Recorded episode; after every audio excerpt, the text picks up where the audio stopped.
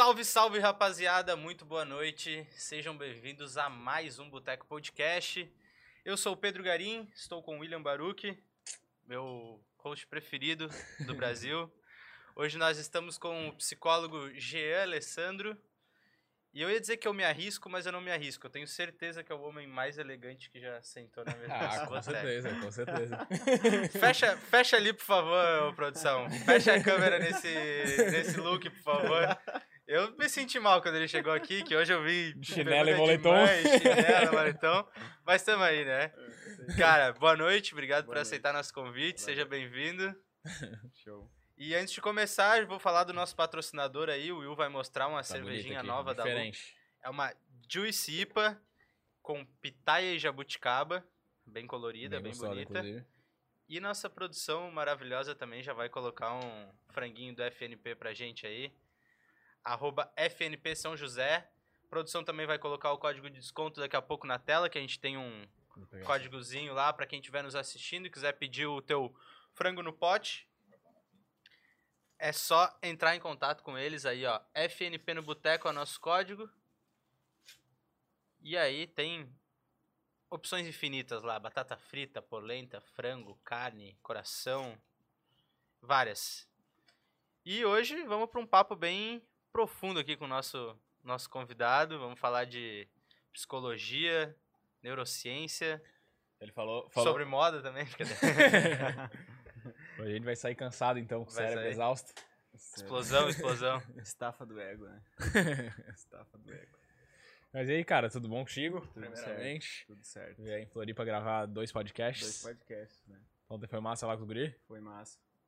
Batemos um papo sobre ansiedade, despersonalização, TDAH, livre-arbítrio, borderline, Quase nada que tu gosta de falar. transtornos, transtornos, possibilidades de ação e de liberdade. E aí a gente viajou, viajou na maionese e conversamos bastante. Cara, só pra gente começar então esse papo, a gente tava conversando aqui um pouquinho antes também. é, a gente entrou num papo ali de psico- é, se a psicologia ela funciona pra todo mundo e se um tratamento com um profissional ele teria teria que por obrigação ter o mesmo resultado, digamos assim, né? Pô, eu vim pra me curar de uma depressão, então eu tenho que ser curado independente de quem de quem fale comigo, digamos assim. Uhum.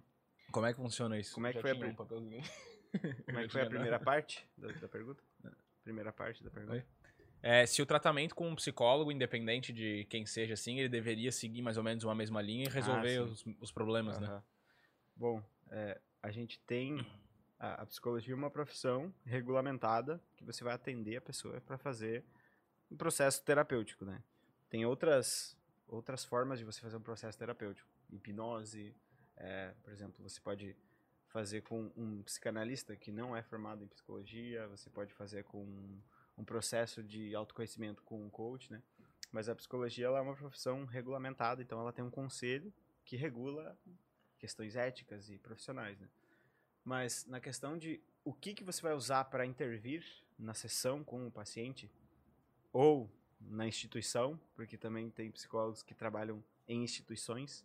né? Eu, por exemplo, era psicólogo organizacional de um hospital, então a gente se reunia com os chefes do, do hospital para entender o que, que a gente poderia fazer com a equipe que estava trabalhando no Covid, onde os médicos estavam depressivos, por exemplo. Uhum. Então a gente lançava a mão de estratégias eh, psicológicas, terapêuticas e de, de intervenção para ver o que a gente poderia fazer.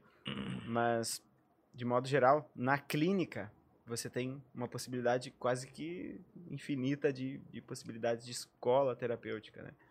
Tem a escola terapêutica do Freud, da psicanálise, tem a do Jung, que é a psicologia analítica, que trabalha mais com o inconsciente coletivo. Tem a Gestalt terapia, que trabalha mais com a percepção. Ah, tem a TCC, que é a que tem mais evidência empírica e que é mais fácil de testar, Uhum. né? a terapia cognitivo-comportamental. Tem a análise funcional do comportamento, onde você vê só o comportamento em si, não está muito preocupado para o que está na cabeça do sujeito. Digamos, não quero saber o que, que ele pensa, eu quero analisar o comportamento dele. Ele fez isso, fez aquilo, qual foi o antecedente, qual foi Uhum. a consequência do comportamento. E tem discordâncias fortes, tipo, entre. Vamos Sim. supor, tu segue uma linha e daí tem essa linha do Total. comportamento sem a cabeça do outro. Total.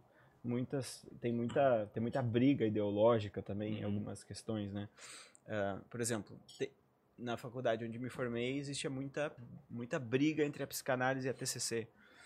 Então, é, é que você vai ver são concepções de homem diferente, né? Concepções de ser humano diferentes, Uhum. às vezes, e que partem de, de, de, de pressupostos filosóficos que são diferentes. Tá. Então, é, o ser humano é, é, é condicionado 100% pelo ambiente, pela genética, ou ele tem um processamento que faz com que ele consiga, é, de alguma forma, em alguns momentos, em algumas situações, saltar fora disso. Então, psicologia cognitiva trabalha com o pensamento, a cognição. Uhum. A comportamental trabalha mais com o comportamento. Então, é estímulo, resposta, estímulo, resposta. A psicanálise trabalha com o inconsciente. Então, não é nem o mesmo sujeito, né? não é nem a, Uhum. mesma, a mesma concepção de, de, de indivíduo. Não é indivíduo consciente que trabalha a psicanálise, é um indivíduo inconsciente. Então, seria as manifestações que o sujeito sente e experiencia do inconsciente que ele, que ele tem, e ele é meio que determinado por esses processos que emergem do inconsciente. Uhum. Então é, é- é absurdamente diferente a abordagem. Por isso que muita gente consegue sucesso terapêutico com um profissional e não com outro. É, em tese, né? Em tese não, em parte por questões é, técnicas, teóricas, assim, de, de intervenção. Mas tem um cara chamado Aristides Cordioli, que tem um livro que ele diz lá, ele cita algumas, alguns, algumas estatísticas da, da, da eficácia né, das escolas e tal. E aí ele vai dizer uma, uma ele vai fazer uma, uma divisão bem interessante, onde ele coloca mais ou menos 15% da, do sucesso terapêutico para a escola terapêutica ou a técnica terapêutica em si, mais ou menos 40% aos fatores comuns que, que ele chama, que são fatores comuns que tem todas as terapias. Todas as terapias têm um terapeuta, um paciente, uma pessoa pensando, se motivando ou não, e um contexto, e, e- coisas que co- acontecem aleatoriamente.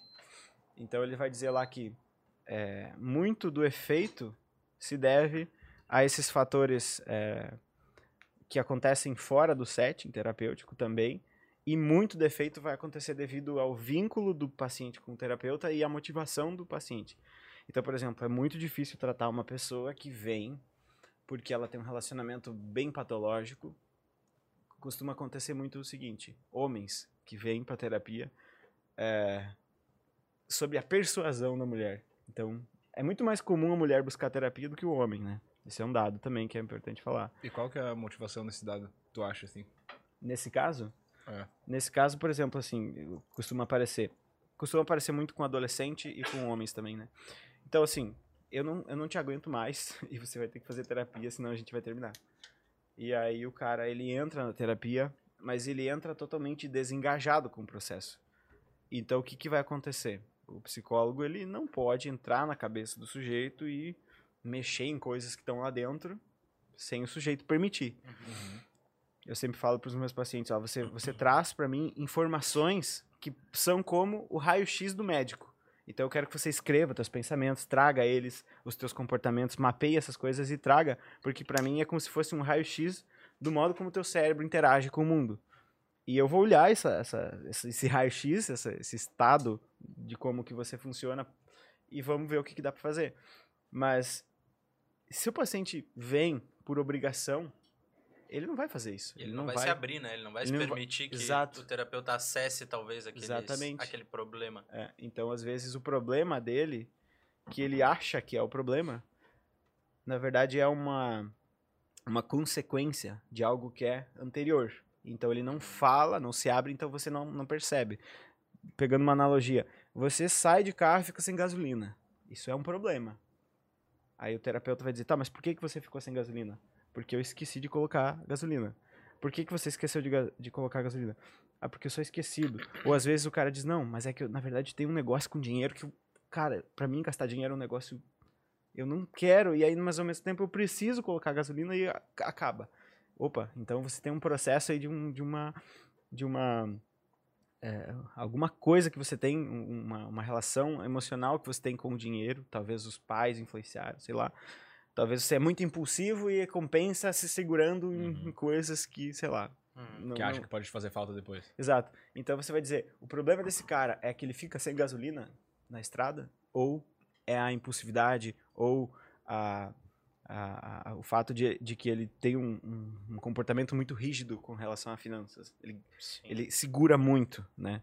Tem até um transtorno que, que é um transtorno de personalidade que se chama transtorno de personalidade obsessivo-compulsiva, que não é o toque, é um transtorno de personalidade onde o indivíduo ele é extremamente rígido com essa questão do dinheiro. Ele é ele, ele, ele mantém gastos assim, se você vai no- ver no manual, o indivíduo mantém uma relação miserável de gastos, ou seja, ele gasta Uhum. ele conta moedas, ele não gasta nada e ele é super rígido, super perfeccionista, é super preocupado com erros, né?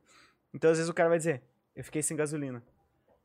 Tá, o problema é só botar gasolina, vai lá, tem um posto perto da tua casa. Cara, mas não é esse o problema desse sujeito. O é o problema problema dele imediato, né? é, o problema Não, é é a consequência, na verdade, isso aí, né? isso é uma consequência, mas pro, pro paciente é o problema que ele percebe, né? Uhum. É, é a percepção do problema pra ele. Uhum. E na verdade você vai ver que a causa tá muito além Muito disso. antes. E se o cara não se abre, como que você vai chegar nessa causa? Sim. Porque ele vai trazer esse problema, vai impor, vai, vai, vai trazer esse problema e vai dizer, eu não consigo fazer isso, não consigo mexer nisso. E aí você fica meio que travado. Quando tu tá atendendo alguém e começa, tipo, a entrar mais profundamente na mente da pessoa, assim, tu se sente, tu consegue identificar, tipo, estou entrando, quebrei essa barreira. Sim. Entrei na mente do cara, assim.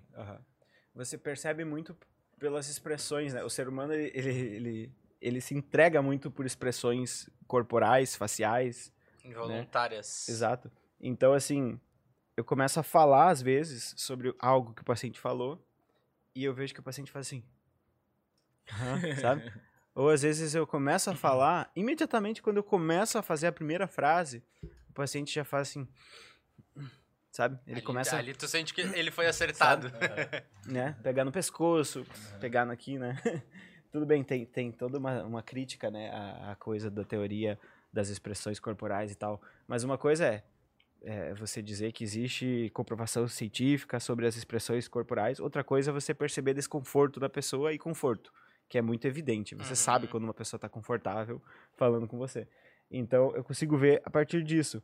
E como eu tenho um podcast, as pessoas me ouvem, geralmente já vem pessoas assim, que elas já gostam do jeito que eu exploro os problemas. Então elas, ah, eu gosto de uma abordagem é, mais que, engloba mais fatores. Eu não gosto de, de, de uma, não gostaria de fazer uma psicoterapia que foca só no, ah, o que você fez hoje? Porque vamos tentar fazer diferente, põe uma técnicazinha, solução de problemas, prós e contras aqui. Não, eu quero investigar mais de uma forma mais profunda as minhas emoções, o meu passado, o que, que eu tô sentindo da vida, por que, que eu tô aqui, sei lá. E eu falo muito disso no podcast, então a pessoa já vem mais aberta a ouvir esse tipo de coisa e falar esse tipo de, de assunto, né? Então, geralmente eu não tenho esse problema porque justamente pelo fato de produzir o conteúdo para atrair o cliente com base naquele tipo de assunto, né? Mas você sente sim, muito muito evidentemente a pessoa Aham. hum, é, monitorando as defesas, né? Fazendo defesas egóicas. né? Não, Sim. aqui não e tal. É, uma coisa que eu queria entender, talvez seja até eticamente que a gente possa falar, é que tu citou ali que tal, às vezes o cliente ele não obtém sucesso com o método de abordagem do, do psicólogo, né? É, caso o, o, o cliente não, não entende, si- sinta que ele não está tendo ou ele está tendo sucesso, é, o psicólogo chega ao ponto de falar para ele que talvez ele não seja, não use o, o método certo para tratar o que a pessoa tem Uhum. e repassa ele para outra pessoa. Seria interessante que isso acontecesse, porque a gente tem um, um código de ética que prevê o tipo de situação seguinte: se eu entendo que eu vou te atender e eu não tenho condições técnicas para isso, e aí, e aí esse termo ele é meio aberto à interpretação. O que, que seria condições técnicas? Talvez eu não consegui lidar com o teu tipo de problema. Uhum. né? Talvez eu tenha uma questão muito parecida com a tua, que eu não consegui ainda lidar e quando você fala, me bate e eu não consigo neutralizar, digamos, eu não consigo agir com uma certa imparcialidade. Uhum. Então, por exemplo, eu sofri um, um, um- relacionamento extremamente persecutório e você está me falando sobre isso, eu vou dizer, termina. Opa, eu estaria im- eh, Não impedido vai estar sendo. né? então, assim, teoricamente, na, na, na- na legislação, a gente, na, na regulamento do, do CRP, né, que é o Conselho do CFP, Conselho Federal de Psicologia, você precisaria, para respeitar essa resolução, você precisaria dizer, olha, é, vou te encaminhar para um colega meu que pode te ajudar melhor com isso, e aí você pode falar. Isso pode ser tanto no início quanto no meio de um tratamento, por exemplo. Sim, pode ser. Mas isso me- mexe com o ego do, do psicólogo também, né? Por isso que o psicólogo tem que estar fazendo terapia também, Uhum. para ele Cara, poder... já, já aconteceu comigo, velho. O psicólogo não era eu que tava sendo acompanhado, né? Era a minha madrasta. E, enfim, o psicólogo tava atendendo e eu fui lá visitar, mais pra acompanhar, tipo, pra né, dar a minha visão do, da situação toda. E aí, sei lá, eu fui lá e minha madrasta continuou em atendimento. Cara, passou uns dois meses.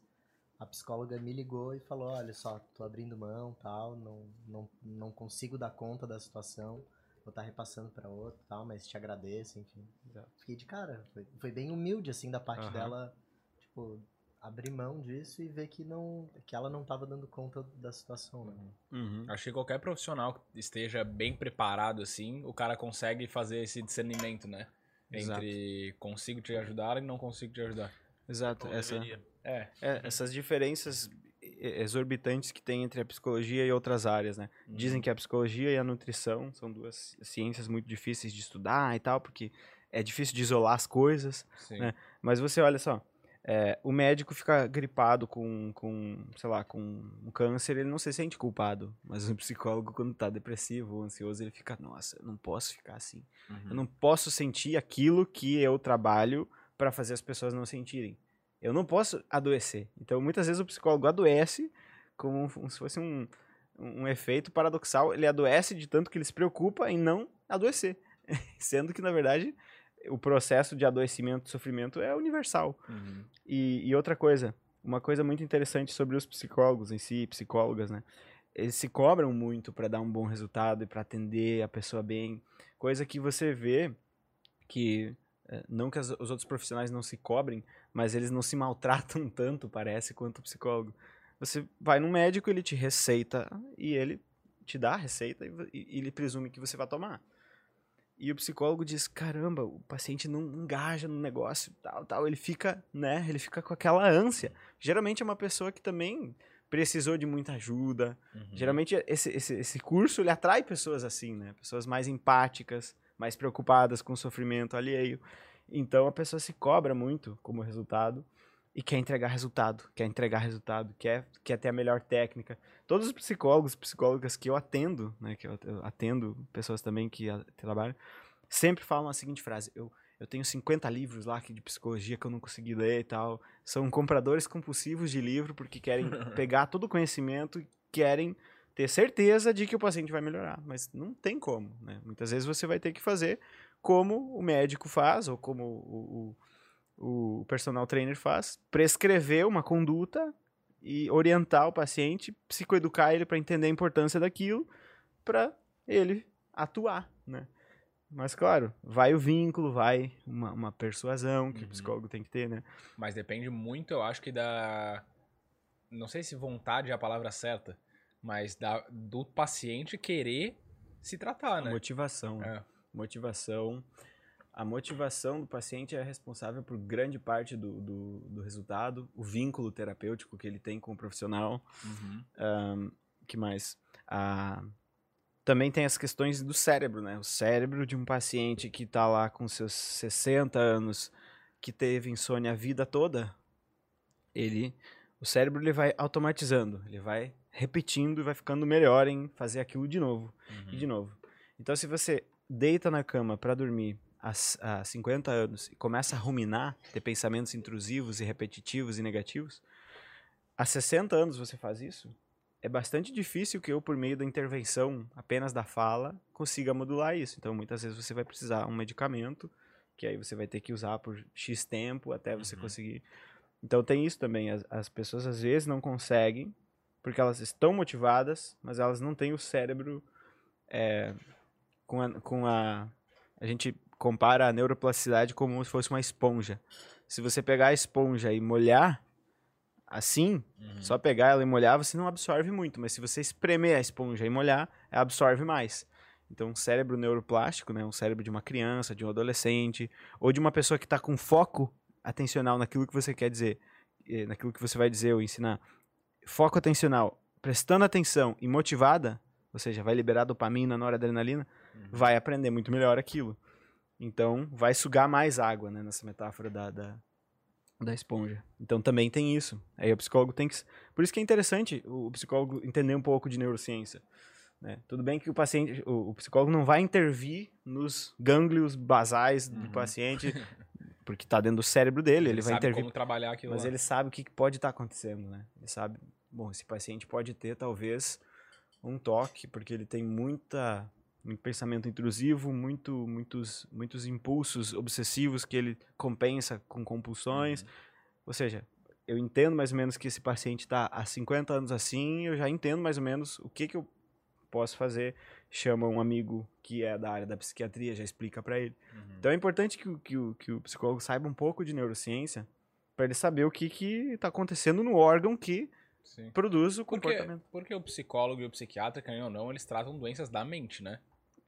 E a mente, na verdade, ela é algo que o cérebro criou. É, o- é a manifestação, é uma palavra que a gente usa para descrever a manifestação que a gente sente internamente do nosso cérebro. né? A mente é basicamente Uhum. isso.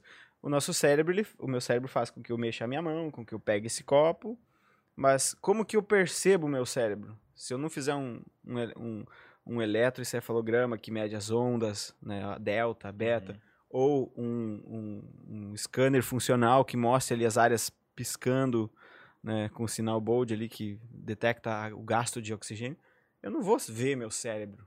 Então eu, eu percebo meu cérebro através dos meus processos cognitivos, né? Uhum. Pensamento, memória, atenção. Então eu percebo, cara, eu nunca presto atenção nas coisas. Eu, eu, eu perco viagens, compro passagens de ida em vez de passagem de volta quando eu quero voltar. Opa, meu sistema atencional está prejudicado. Minha mente não presta muita atenção, né? É, O meu psicólogo lhe diz assim, mente é um conceito inútil, mas é, isso mais para você estudar né, os processos é, da neurociência, os processos da psicologia, você você não vai ter muita diferença da mente para o cérebro funcionando, né? Então você morre, o cérebro continua ali, mas a mente não tem mais, Uhum. porque ela não tá, o cérebro não está funcionando mais. Mas a- a- é interessante você usar esse, esse, esse, esse conceito, essa, essa palavra seria, para tipo, a atividade do cérebro. é, atividade, o, o comportamento do cérebro, né? Uhum. A gente fala muito em comportamento. Um neurônio se comporta, um grupo de neurônios se comporta, um cérebro inteiro se comporta, um corpo se comporta. Né? Comportamento é, é aquela ação ali. Então a, a mente é essa ideia que a gente é, usa para descrever o que, que a gente percebe lá dentro, né? Nossa percepção, ah, eu, eu costumo pensar isso, ah, a minha mente está acelerada, os pacientes falam. Eu tô com a mente acelerada. Eu tô com a mente confusa. Eu tô com a mente negativa. Na verdade, Isso é o cérebro, é na o cérebro com processos, por exemplo, a DMN. A DMN é o- a rede de modo padrão, que é uma rede cerebral, que se você olhar nos exames vai aparecer bem aqui no, no meio da testa, bem em cima, na- no meio da- da- do coco aqui, bem em cima, Uhum. que você, se você parar e disser, eu não vou fazer nada, vai ativar essa rede. Por isso que falam que é a rede de não tarefa. A rede que ativa quando você não está fazendo tarefa nenhuma. Então você começa devagar, essa rede está ativa. Você começa a fazer algo, e seja qualquer coisa, dobrar esse papel. A, a rede DMN tende a desativar e ativar a rede de tarefa, que é uma outra rede, um outro circuito. E o, a pessoa que tem TDAH, por exemplo, vai ativar às vezes essas duas junto. Então a pessoa está ali fazendo a tarefa e a DMN está pulsando. Então ela Foca e desfoca. Opa, hum, a minha tia, não sei do que, não sei do que. Lembrei Uhum. lá da minha infância. Cinco anos que eu tinha, aconteceu tal coisa. Então, o, o, o cérebro parece que. Isso acontece com, com superdotados também. O cérebro parece que não consegue fazer esse, essa gangorra, né? DMN Uhum. desativando, rede de tarefa ativando.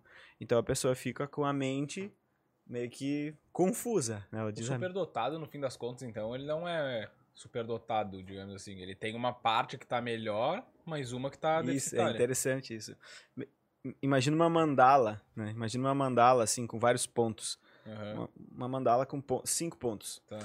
Você tem uma pessoa neurotípica normal, Tá. cérebro normal, né? Você teria um superdotado, em vez... Aqui seria, por exemplo, a criatividade. Tá. Ele teria esse, esse ponto mais puxado para cá, mais para cima. Uhum. Só que como consequência de você puxar esse ponto para cima, alguns outros se atrofiam. né? Imagina que você tem cinco redes do cérebro, uma é responsável por uma criatividade, outra por controle de impulso. Quando você usa muita criatividade, a área de controle de impulso perde energia, perde força, né? Então, superdotados às vezes têm, às vezes são pessoas extremamente atormentadas, né, emocionalmente, porque não conseguem inibir impulsos, não conseguem se concentrar, não conseguem decidir o que querem fazer. Muitas vezes sentem quase tudo que uma pessoa está sentindo quando fala com eles e não sabem o que fazer com isso. Então é como se fosse assim, para você ter uma super habilidade numa área, você perde em outras. né? Então, eu, por exemplo, sou uma pessoa extremamente criativa, mas sou é, absurdamente desatento para tudo Uhum. que não é coisas que eu gosto. Então eu E tem, mas isso tem, tipo, tem como alguém ser superdotado no sentido de, vamos supor, que nem tu falou, tem os cinco Uhum. pontos ali. E daí só esse aqui, tipo, explodiu, mas os outros todos continuam padrão. Existe isso ou não? Porque Existe. daí seria um cara superdotado de fato, eu acho, né? Você tem, é, Porque os Tem outros não, os outros, ele, sei lá, ele virou superdotado em criatividade, mas ele perdeu a atenção. Então Sim. ele não é tão superdotado assim. é na verdade o que É. Não, mas é. O que define a superdotação, assim, que a gente tem, tem, tem uma teoria, eu não vou lembrar o nome do, do, do autor que formulou essa teoria. Ele vai dizer, é um drive emocional muito forte. O que, que seria isso? Uma motivação muito forte para alguma área. Então o cara é super engajado em alguma coisa. Criatividade e senso de liderança. Então ele vai definir esses três pontos como pontos que geralmente o superdotado vai, vai se, se manifestar. Uhum. Então, geralmente é uma criança que ela gosta de ficar com crianças menores para ensinar elas, ou com adultos para aprender deles para ensinar para as outras. Ela não gosta de ficar com crianças de 5 anos se ela tem 5. Ela gosta de ficar com crianças de 3 ou com crianças de 10, né, ou com adulto. Então, é uma, uma, uma criança que tem um senso de liderança muito grande. né. O adulto pode. Pode, o, adulto pode ter tanto problema durante a infância, porque geralmente o superdotado não é identificado, que ele não vai nem saber disso. Então, ele vai ser um cara extremamente, às vezes, é, introspectivo, mas com uma necessidade de liderar, mas ele não faz isso. Ele fica quieto. Vai ser aquele cara que ele quer levantar a mão na sala, na, na faculdade, mas ele não levanta, porque ele tem medo. né? Ele foi muito inibido. Então, esse é, esse é um dos pontos, né? É o ponto da liderança. A criatividade vai se manifestar é, geralmente na, na- nas artes, na música, mas também pode ser numa questão mais exata, né? Matemática. E o outro ponto que é o o drive emocional, o drive motivacional. Então, você pega o hiperfoco da pessoa que tem TDAH e, e, e o hiperfoco do superdotado é muito parecido. São pessoas que ficam 10 horas lendo um negócio, pega o livro de manhã e termina à noite, ou não quer dormir para não parar de ler. Né? Então, ambos têm muito Mas parecido a, isso. a quantidade de conteúdo que ele realmente é, Absorve. absorve é a mesma. É maior, é maior. O superdotado tem uma, tem uma absorção maior, porque o cérebro dele é maior em, em diversas áreas. Tem 28 regi regiões que o cérebro é maior. Ah, o, o hemisfério direito é maior, então ele é por causa da criatividade, né? A criatividade a associação de ideias. Então o cérebro di- direito, o hemisfério direito funciona mais. É um cérebro geralmente maior e mais metabólico, consome mais energia. E, e tem uma outra informação de um estudo também que diz que tem mais dendritos. Então, você tem o núcleo do neurônio, o axônio e os dendritos. Então, o cérebro do, do superdotado tem mais caminhos de comunicação com... Hum. Cada neurônio tem mais caminhos de comunicação com outros, né? Além disso, outras áreas, a área cinzenta, a área branca e tal, tem, tem umas diferenças. Mas, ou seja, o- muitos TDAHs têm uma inteligência muito grande e aí você vai confundir ele com a superdotação. Mas, geralmente, o superdotado, ele aprende mais rápido. A fala do superdotado na clínica é a seguinte: Gia, eu nunca me esforcei e eu sempre passei na faculdade, na escola. Nunca me esforcei. De modo que agora, hoje, eu preciso me esforçar e eu não sei fazer isso. Então eu me sinto um lixo porque eu não sei fazer esforço. Eu sempre fiz as coisas assim, ó, na última hora. Eu cheguei lá, eu fiz a prova e eu passei. Aí eu cheguei, fiquei mais uma semana não fazendo nada. Amanhã tem prova. Eu dou uma olhada, leio, aprendo e faço. Então parece um superpoder, só que na verdade, se você for ver e perguntar para esses caras, eles às vezes eles têm cinco interesses profissionais. Às vezes eles querem fazer cinco faculdades, e às vezes fazem de fato duas, três faculdades. E aí eles se sobrecarregam de estresse, de ansiedade, porque o mundo cobra que você faça uma coisa só, que você decida para onde você, né, córtex pré-frontal para prote- é, projetar para onde você quer ir e você vai. E o superdotado não, ele projeta, sei lá, cinco, seis cenários, ele, ele absorve o mundo com uma velocidade maior que às vezes até confunde ele. E às vezes ele tem uma crise de pânico só porque ele começou a pensar. Simplesmente co- começou a pensar. Por exemplo, o cara tá na aula de. O cérebro ali. O cara tá na aula de filosofia, na aula de, sei lá, de psicologia, na aula de matemática, e o cara começa. Ah, o número do pi, não sei o que, que tem um padrão, não sei o que, quando vê ele dá um. dá um tilt no cérebro, de Uhum. tanto que ele pensa e associa coisas e tal. Então, assim, parece uma, um, um superpoder, mas na verdade, se você não pegar a criança e ver ela, nossa, essa criança é um superdotado, e você trabalhar em cima dessa criança, ele provavelmente vai ser um, um adulto bastante. com desempenho bastante abaixo da média. Olha que louco, né? O, o o cara é superdotado e você não diz que ele é superdotado, você diz que ele é abaixo da média.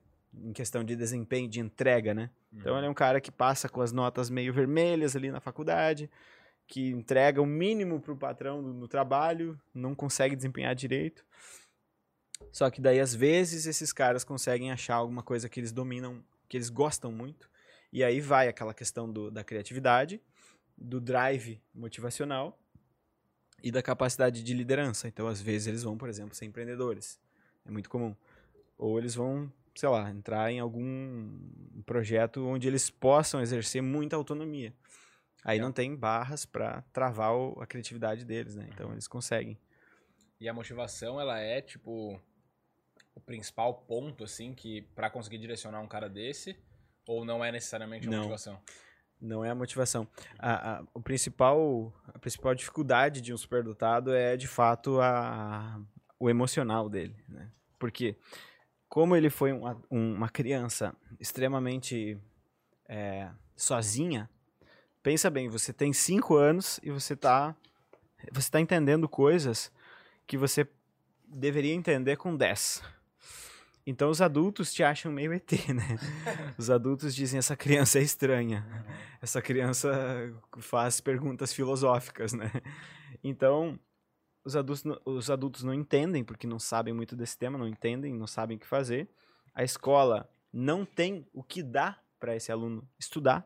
Então, esse aluno ele senta, ele aprende e acabou. Não tem mais nada o que Já fazer. Poderia partir para um próximo. Poderia, só que ele não tem o que fazer. Então, as escolas não têm. é, tem até uma lei. o- a pessoa que acha que o, o filho tem superdotação, ela pode até é, acionar a justiça, porque existe uma lei que diz que tem que existir um acompanhamento extra classe, alguma coisa desse tipo, para o superdotado. No Brasil tem isso. Mas como é que identifica uma superdotação, vamos dizer, sem um exame de fato, tipo, cerebral, assim, pra identificar as áreas que estão maiores ou não? Sim, exatamente. Isso é uma boa pergunta. Tem alguns sinais bem interessantes que são sinais assim que os pais podem perceber. Geralmente isso é muito genético, então geralmente os pais têm, um dos pais ou os dois. Então geralmente os, os, os- pais também são pessoas muito criativas, muito que, que gostam muito de liderar, que têm um drive emocional muito grande, que tem uma motivação muito grande em algum tema, algum- alguma tarefa, algum projeto, alguma coisa. Então o pai pode primeiro olhar para ele, pro comportamento dele, para a mãe, pro comportamento dela, ou para os próprios pais deles também, é uma coisa muito hereditária. E depois ele pode pensar o seguinte, bom, quando que quando que, que esse bebê começou a falar, andar, quando que ele começou a desenvolver a parte motora? Geralmente superdotado desenvolve mais cedo. Então ele vai os bebês em geral começam a andar com um ano até um ano e três meses, mais ou menos.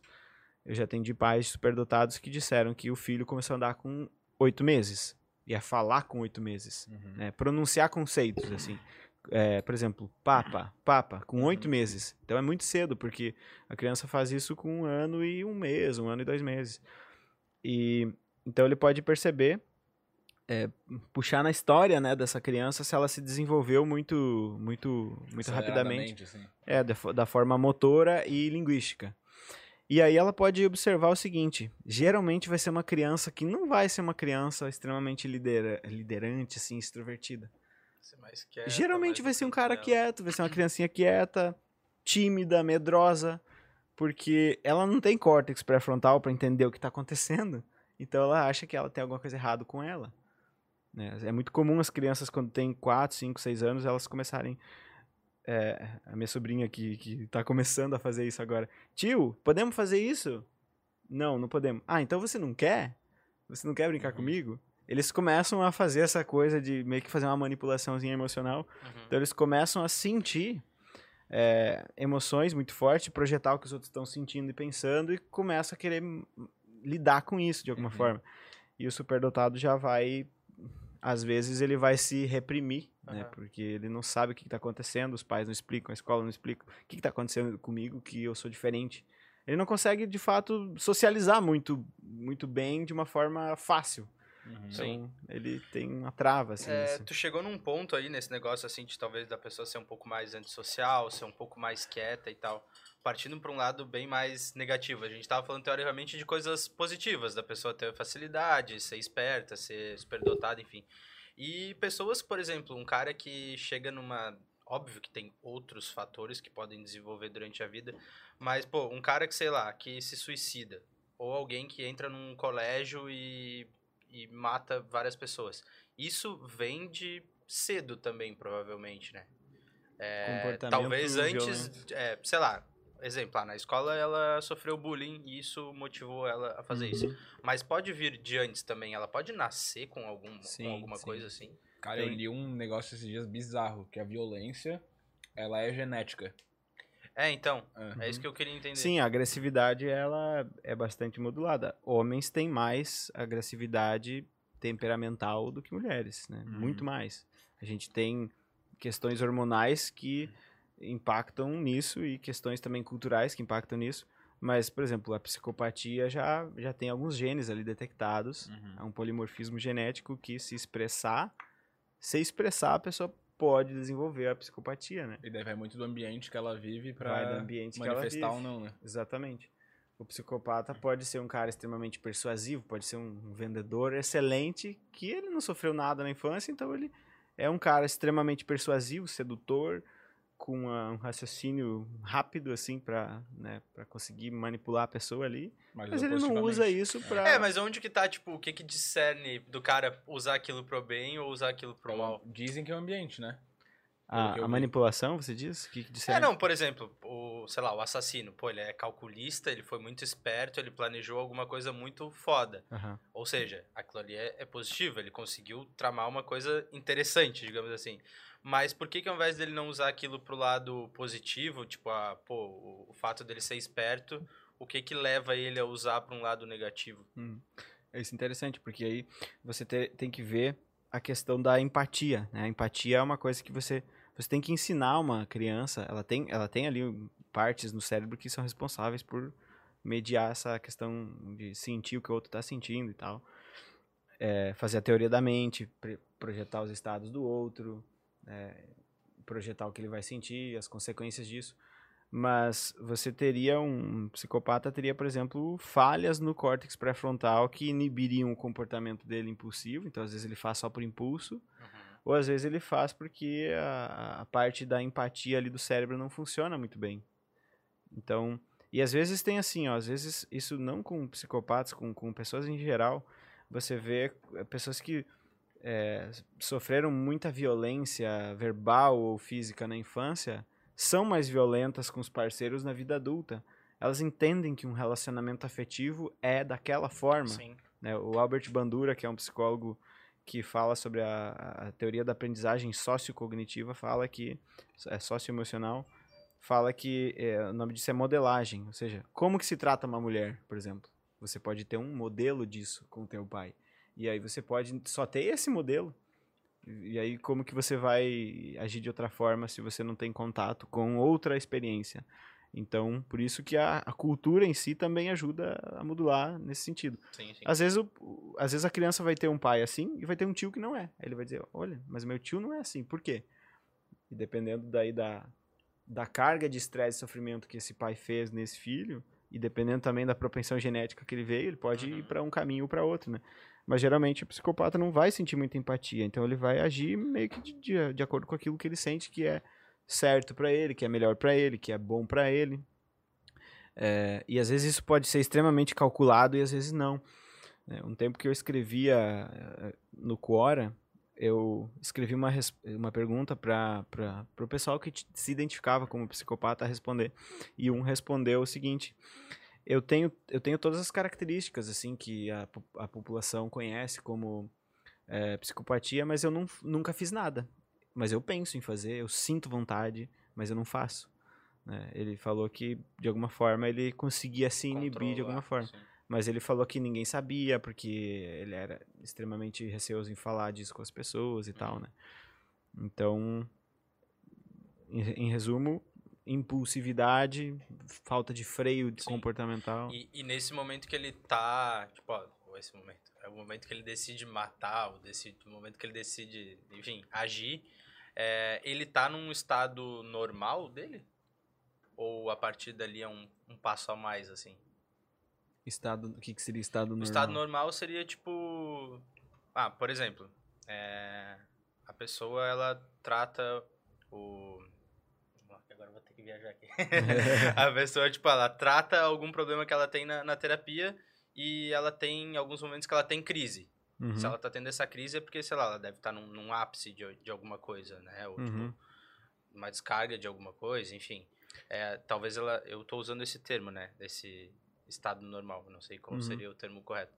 É, o cara, quando ele decide matar, ele, ele tá em um estado que não é o que ele costuma viver, tipo, normalmente? Eu acho que eu acho que depende, mas isso é uma questão bem bem complexa. Inclusive tem, tem muitos neurocientistas que defendem que esse cara não tem possibilidade de escolha, né? Ele não tem o que fazer. Uhum. O cérebro dele não permite outra, outro caminho de ação, né? E aí isso implica uma, uma, uma cascata de outras coisas, né? Culturalmente falando, prisionalmente falando, Uhum. educa educacionalmente falando, etc. Moralmente. Então, mas esse é um outro papo. Essa coisa que você falou, a pessoa está normal.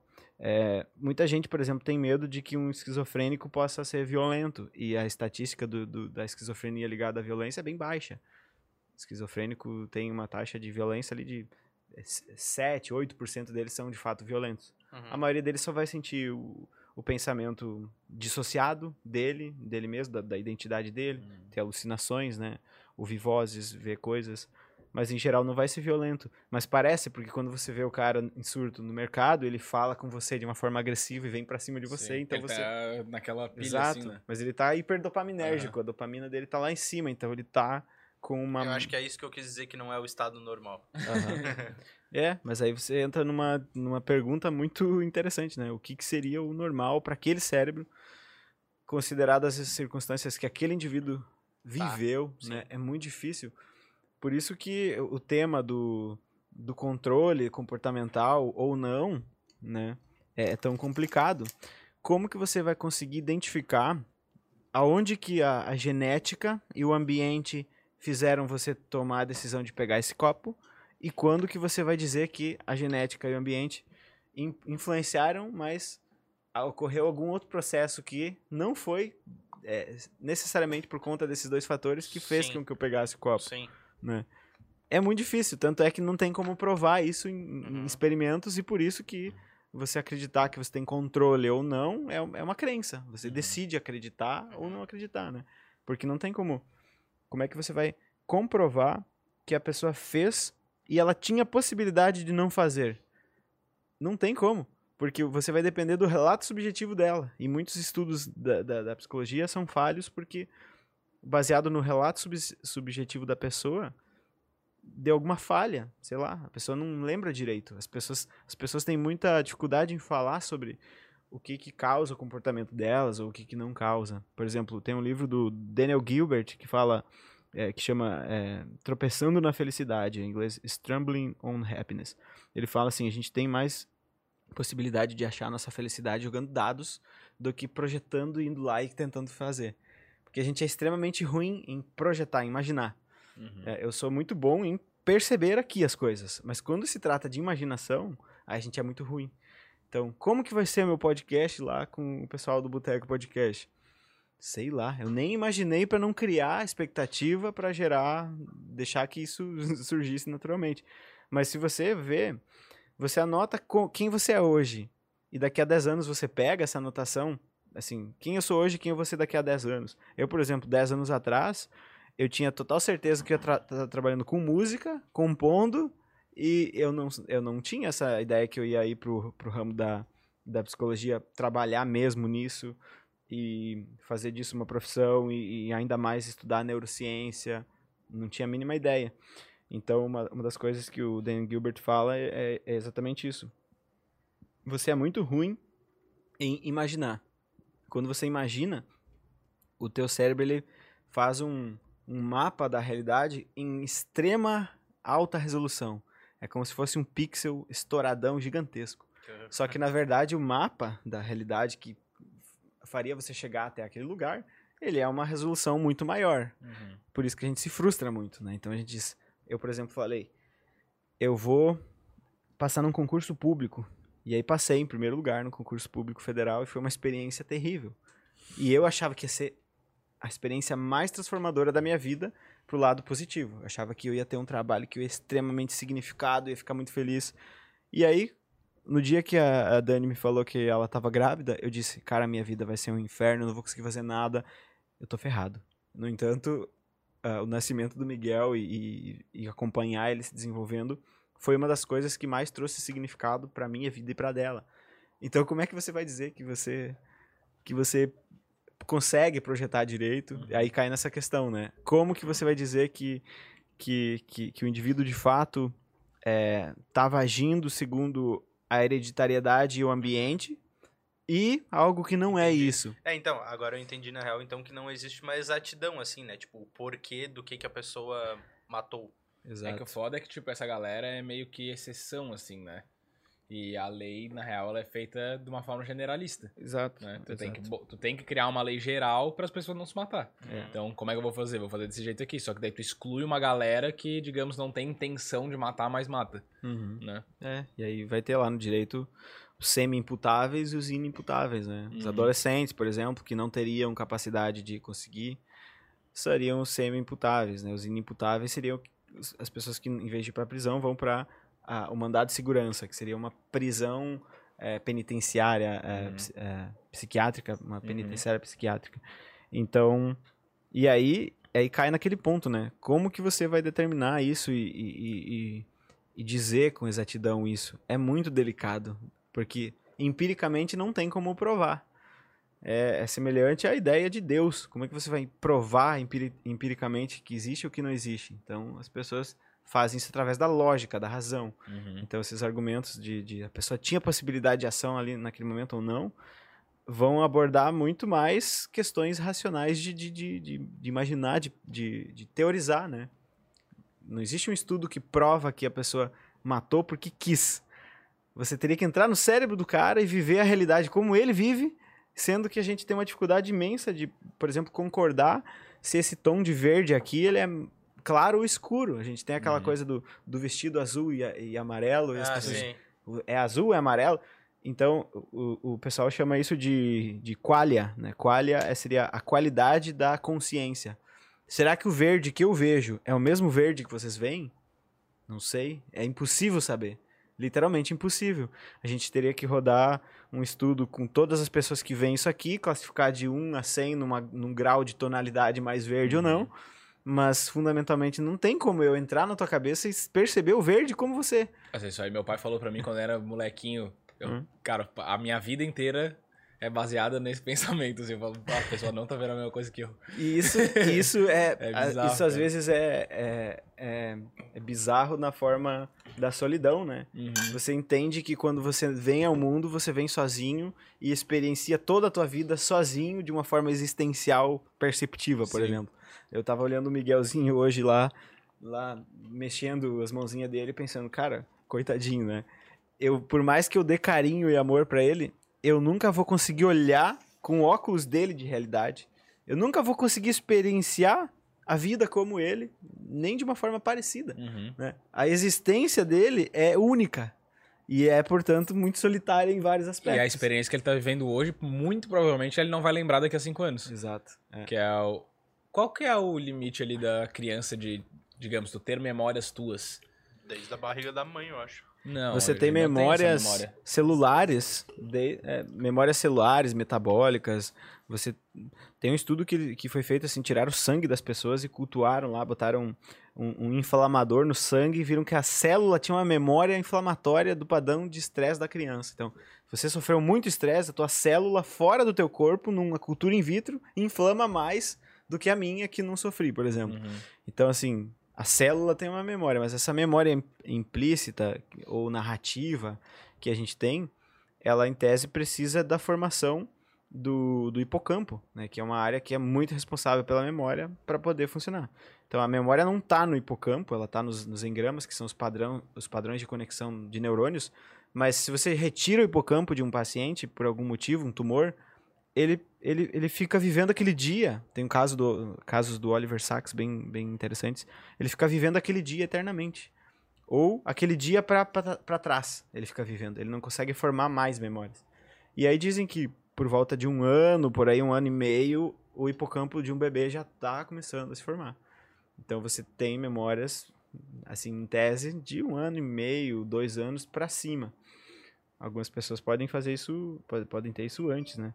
Eu tenho a, a impressão de que eu lembro de quando eu tinha dois anos, mas eu não sei se é uma memória ou se é uma memória falsa. Aham. Porque a minha mãe pode ter me contado Tu que eu foto? fazia. É. É, é, eu, já pensei nisso também. né? Então. E, e é difícil, né? E, e aí tem aqueles filmes que você pega, por exemplo. é, acho que é Dis- Discovery é o nome do filme. Você pega um, um sujeito e cria um mecanismo que consegue é, mapear o cérebro e traduzir esse, esse, essa, esse mapeamento de cérebro em imagem. Cara, E aí, aí você entra naquele problema de novo da, da qualia, né? Uhum. Será que aquela imagem, É ela, real? ela, É. aquela imagem pode ser justamente o que o indivíduo está vendo, Uhum. mas ele pode estar experienciando aquela visão diferente de você. uhum. né? Então é muito complexo. E o cérebro da pessoa pode estar criando aquilo ali de um jeito diferente do que aconteceu de fato também, né? Exato. É.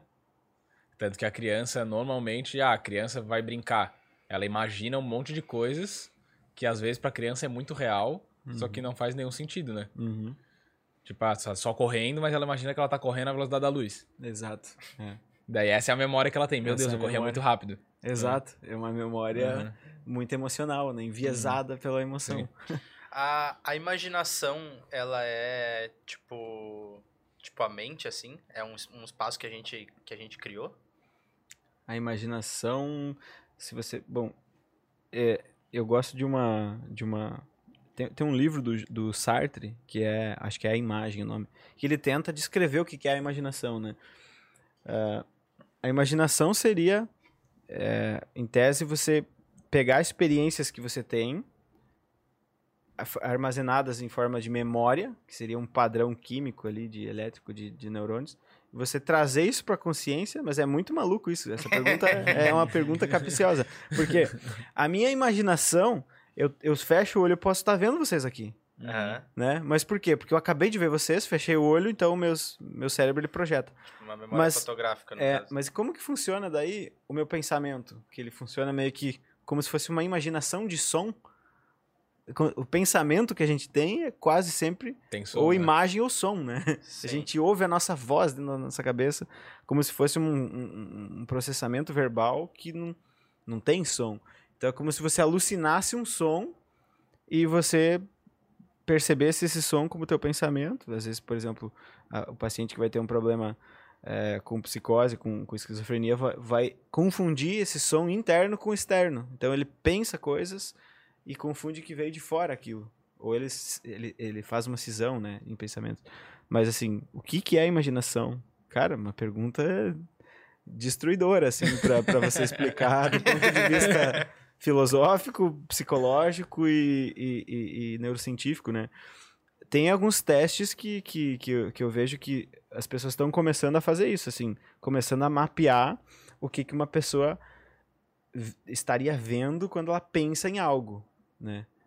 Mas seria isso imaginação? O que, que seria? Aham. É, é, é difícil, assim. Eu não tenho essa resposta, porque é uma questão bem complexa mesmo. Sim. Aproveitando essa pergunta aí da imaginação, é, em relação à espiritualidade, assim, como é que tu se identifica, como é que tu enxerga essa questão espiritual? humana? Eu acho, eu acho que assim, eu, eu já fui bastante cético de- no sentido de do ceticismo é, do ceticismo ateu, assim, né?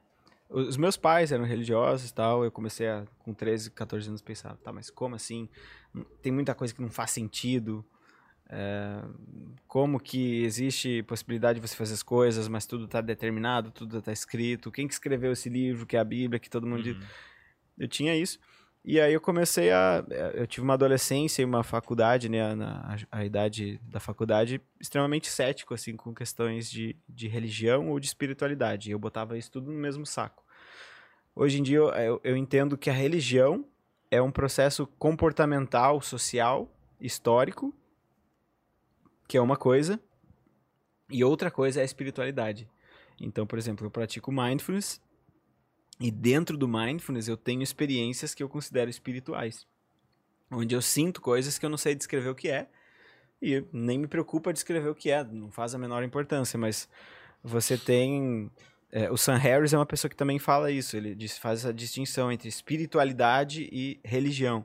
Religião são as práticas, os ritos, a institucionalização da espiritualidade, digamos assim. Uhum. Né?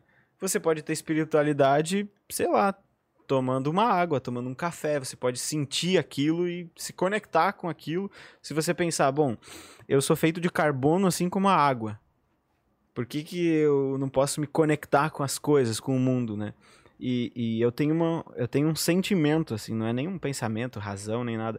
Eu tenho um sentimento com, com relação a isso que é quando eu, quando eu consegui é, meditar, quando eu descobri o mindfulness, eu comecei a meditar muito frequentemente porque parecia, parecia que o mindfulness estava me salvando, salvando a minha vida, assim, mental. Porque eu sempre tive muito pensamento ruminativo, muita ansiedade, muito sintoma de toque, tive depressão e tal. E eu não conseguia regular meus, pró meus próprios pensamentos, não prestava atenção em nada e prestava em tudo ao mesmo tempo. Então, mindfulness foi um treino que eu disse, nossa, o que está acontecendo? Só que como eu fiquei é, obcecado, eu fazia dois treinos por dia. É, eu ia para a faculdade fazendo um treino e voltava fazendo outro. Ia e voltava. E às vezes eu tinha experiências que eu sentia coisas com a meditação que pessoas que, que pessoas que usam, por exemplo, ayahuasca ou coisas do tipo relatam. Que é uma experiência de conexão com as coisas, com tudo. É difícil de descrever a sensação, mas assim, é como se você sentisse uma conexão com todas as coisas. Seja um copo, uma pedra, um ser humano, ou assim, tudo. Você sente que. E, e tem uma, algumas pesquisas com monges tibetanos que praticam uhum. muito que vão dizer que tem áreas do cérebro que são responsáveis por ali modular a, o self, né, fazer essa, essa experiência de eu, meio que desliga. Então, às vezes, tem uns relatos assim que desliga a sensação de onde que termina a tua pele. Então a pessoa sente uma expansão do corpo. Uhum. É muito interessante, né? E aí tem toda uma questão do, do DMT, eu acho que é, que é uma molécula que tem em tudo e que as pessoas daí teorizam dizendo que essa molécula, como ela está em tudo, essa molécula, quando você passa por determinadas experiências, você acessa essa coisa de se sentir desse jeito. Tanto é que a ayahuasca você toma lá dois chás, né, que misturam, um aumenta essa substância no teu cérebro, que ela já está ali, mas aumenta, e outra inibe a metabolização dela. Então você passa um sufoco danado, vomita 50 horas, né? As, os, as pessoas que passam por isso dizem que é horrível, mas que depois você passa por uma experiência espiritual de, de conexão com as coisas, né? Eu nunca usei ayahuasca, mas eu sinto isso às vezes quando eu consigo fazer uma prática meditativa por muito tempo e aí eu consigo me desprender um pouco da historinha que eu conto na minha cabeça sobre quem eu sou, o que, que eu quero, isso é bom, isso não é, isso é ruim, isso não é ruim. Que é aquela coisa que eu tava falando no outro podcast, né? Você, você vai morrer, todo mundo vai morrer, o, o sol vai explodir, a terra vai. tudo vai ser destruído, mas você é, você fica bem com isso. Eu queria sentir isso. Eu não queria tomar ayahuasca, uhum. mas eu queria chegar nesse é, estado é, de, de tipo, de falar, ah, eu, eu senti isso, eu uhum. entendi algumas coisas. Teve gente já que veio da... aqui que, que falou que tomou e, tipo, ah, uhum. ah, conseguiu resolver problemas. Mas a parada do ayahuasca, eu falar. acredito que é um pouco. Não é que eu acredito que é um pouco artificial, tá ligado? Porque tu tá, querendo ou não, tá usando uma substância que tá manipulando teu cérebro. Uhum. Então é uma coisa que, querendo ou não, tu não tem certeza se foi uma experiência espiritual ou se teu cérebro tá inventando uma historinha para ti. Hum. Porque tu botou um monte de substância ali. Eu acho que através da meditação ou de outros meios tipo, natura mais naturais, digamos, sem ingerir substâncias, tu tá potencializando o que tu é, assim, sabe? Daí tu consegue realmente atingir uma experiência mais real, digamos assim. Essa é a minha visão, né? Como eu vejo um pouco as coisas, assim. Que nem, sei lá, o cara vai usar um êxtase aí. Aí, pô, tu tá lá pilhado, tá doidão, tu vive uma experiência muito doida, mas muito daquilo ali pode ser teu cérebro mentindo pra ti porque ele tá sendo manipulado por uma substância, né? Sim. É, as drogas influenciam em diversos fatores, né? Percepção, processamento de informações e tal. Mas uma coisa que você falou que é um, um argumento que muita gente usa para não usar medicação psiquiátrica, né? Para não fazer tratamento com um psiquiatra, que é o seguinte: eu não vou tomar alguma coisa que altera meu cérebro. Mas você tá pensando no cérebro dessa forma como se fosse um, sei lá, um, nem, nem tenho o que dizer, porque um osso ele altera também, Uhum. um músculo também altera, mas o cérebro ele tá lá, os neurônios, eles podem morrer, ou eles podem aumentar as conexões, ou, ou fortalecer a bainha de mielina, que aumenta a, a qualidade da informação, a rapidez, mas eles estão sempre mudando, os neurônios. Todo o cérebro está sempre se, se reestruturando. Então, no momento que eu falo para você, se eu desse um grito aqui, batesse na mesa, o cérebro de vocês ia mudar, quimicamente e eletricamente. Então muita gente diz, eu não vou tomar esse medicamento porque eu vou alterar meu cérebro. Mas o fato de você tomar café da manhã todo dia altera todo dia teu cérebro. E o fato de você pensar X coisa ou Y coisa também altera teu cérebro. Então, é, só quero pontuar essa questão porque muita gente chega lá na caixinha do Instagram e fala: Ah, me receitaram isso, isso, isso e aquilo. E eu tô com medo de tomar porque. E aí usa esse argumento da alteração química do cérebro. Uhum. Sendo que não faz sentido, porque o teu cérebro é uma máquina química e elétrica. Ele é um órgão que funciona com eletricidade e com é, disparos químicos, né? Potássio, cloro, é, os, os íons, cargas positivas e negativas na membrana da célula. Então ele está sempre mudando. Sempre. Mas tu disse que não seria, tipo, problemático, então, vamos supor, uma pessoa que tem um cérebro saudável hoje, não tá passando por depressão, por transtornos diversos que tenha, utilizar alguma substância para acessar uma parte diferente, por exemplo. Pois é, a gente tem, tem toda a questão assim do, do uso dos psicodélicos como meio de tratamento, que é um tema que começou a ser estudado é, na década de 70, ele foi meio que bloqueado, né? Porque existiu todo aquele movimento nos Dos Estados Unidos né? da, da contracultura, Uhum. dos hippies, então a cultura convencional silenciou né, essa coisa que se identificou que, bom, as, as drogas estavam muito ligadas com a contracultura, então vamos silenciar essa galera e tal. E aí muitos pesquisadores que tinham teses bem interessantes sobre o uso dos psicodélicos, dos psicodélicos como tratamento, eles não conseguiram mais financiar pesquisa, não conseguiram mais pesquisar, de fato. Mas hoje em dia está voltando, assim. Tem, tem alguns anos que eles estão conseguindo de novo acessar esse tipo de, de, de- fazer esse tipo de estudo. E tem umas coisas interessantíssimas desse tipo de relato de, ah, eu usei psilocibina, por exemplo, e eu saí da experiência com outra visão sobre mim. É, eu É. acho isso interessante, assim. Tipo, tu falou que é talvez uma forma de, de manipulação, né? De enganação. Mas, sei lá, vou dar um exemplo bem literal aqui. Pô, o artista que compõe e tal, que às vezes fuma ou usa alguma coisa pra, pra compor. É, porque expande a mente, né? Então, tipo, não sei, eu vejo como uma coisa positiva, assim. Não vejo como uma, uma manipulação, tipo, como Sim. uma abertura Uhum. da- dos teus pensamentos, assim. É, esses, esses pesquisadores, por exemplo, da, da- que estudam a psico, que é o cogumelo, eles falam que muitos pacientes eles, eles melhoram de depressões e tal, porque é como se eles acessassem novos caminhos neurais ali por causa daquela substância. Ela entra ali, de alguma forma, ela. O caminho neural tá sempre aqui, ó. Aqui, aqui, aqui. E essa ideia é sempre a mesma. Eu não posso sair disso. De repente você consome alguma coisa e pum, o caminho vai pra cá. E a pessoa Uhum. diz: Não, peraí, quem disse que eu não posso? Eu posso. Uhum. Sei lá. Eh, Tem muito relato desse tipo. Se você pesquisa na internet, as pessoas falam. Eu tinha um vício, eu tinha não sei o quê, eu tinha uma coisa muito de muito tempo, uma depressão. E eu consegui olhar para isso de outra forma. E é muito disso que a gente faz na terapia. A gente tenta fazer com que o paciente olhe para outra, pra, por outro viés sobre aquele problema que ele está olhando para um viés muito fatalista, muito assim, não tenho que, não tenho que fazer, não consigo fazer nada. Mas aí reside o outro problema, né? Tem que ser, você tem que ter uma, uma série de questões para poder fazer um processo desses, né? Sim. Aqui no Brasil, eu não sei se tem alguém que faz um- uma terapêutica com a psilocibina, por exemplo. Uhum. Em Porto Alegre, eu sei que tem um centro que faz é, algum tipo de intervenção, mas eu não sei como que eles estão lá em termos de pesquisa e tal. Eu sei que existe um centro de pesquisa lá, mas você tem os perigos também, né? Algumas substâncias podem É, abrir teve quadros. até, eu não lembro qual episódio que foi que eu comentei e a gente foi pesquisar depois, que eu acho que há, um- há um tempo atrás, é, alguns pesquisadores também, se eu não me engano, no Vale do Silício, estavam usando, tipo, quantidades, é, não vou dizer medicinais, mas, tipo, extremamente controladas para tentar aumentar o... Uhum. o- Capacidade a capacidade, cerebral, é, de tipo, de, de atividade aham. e tal.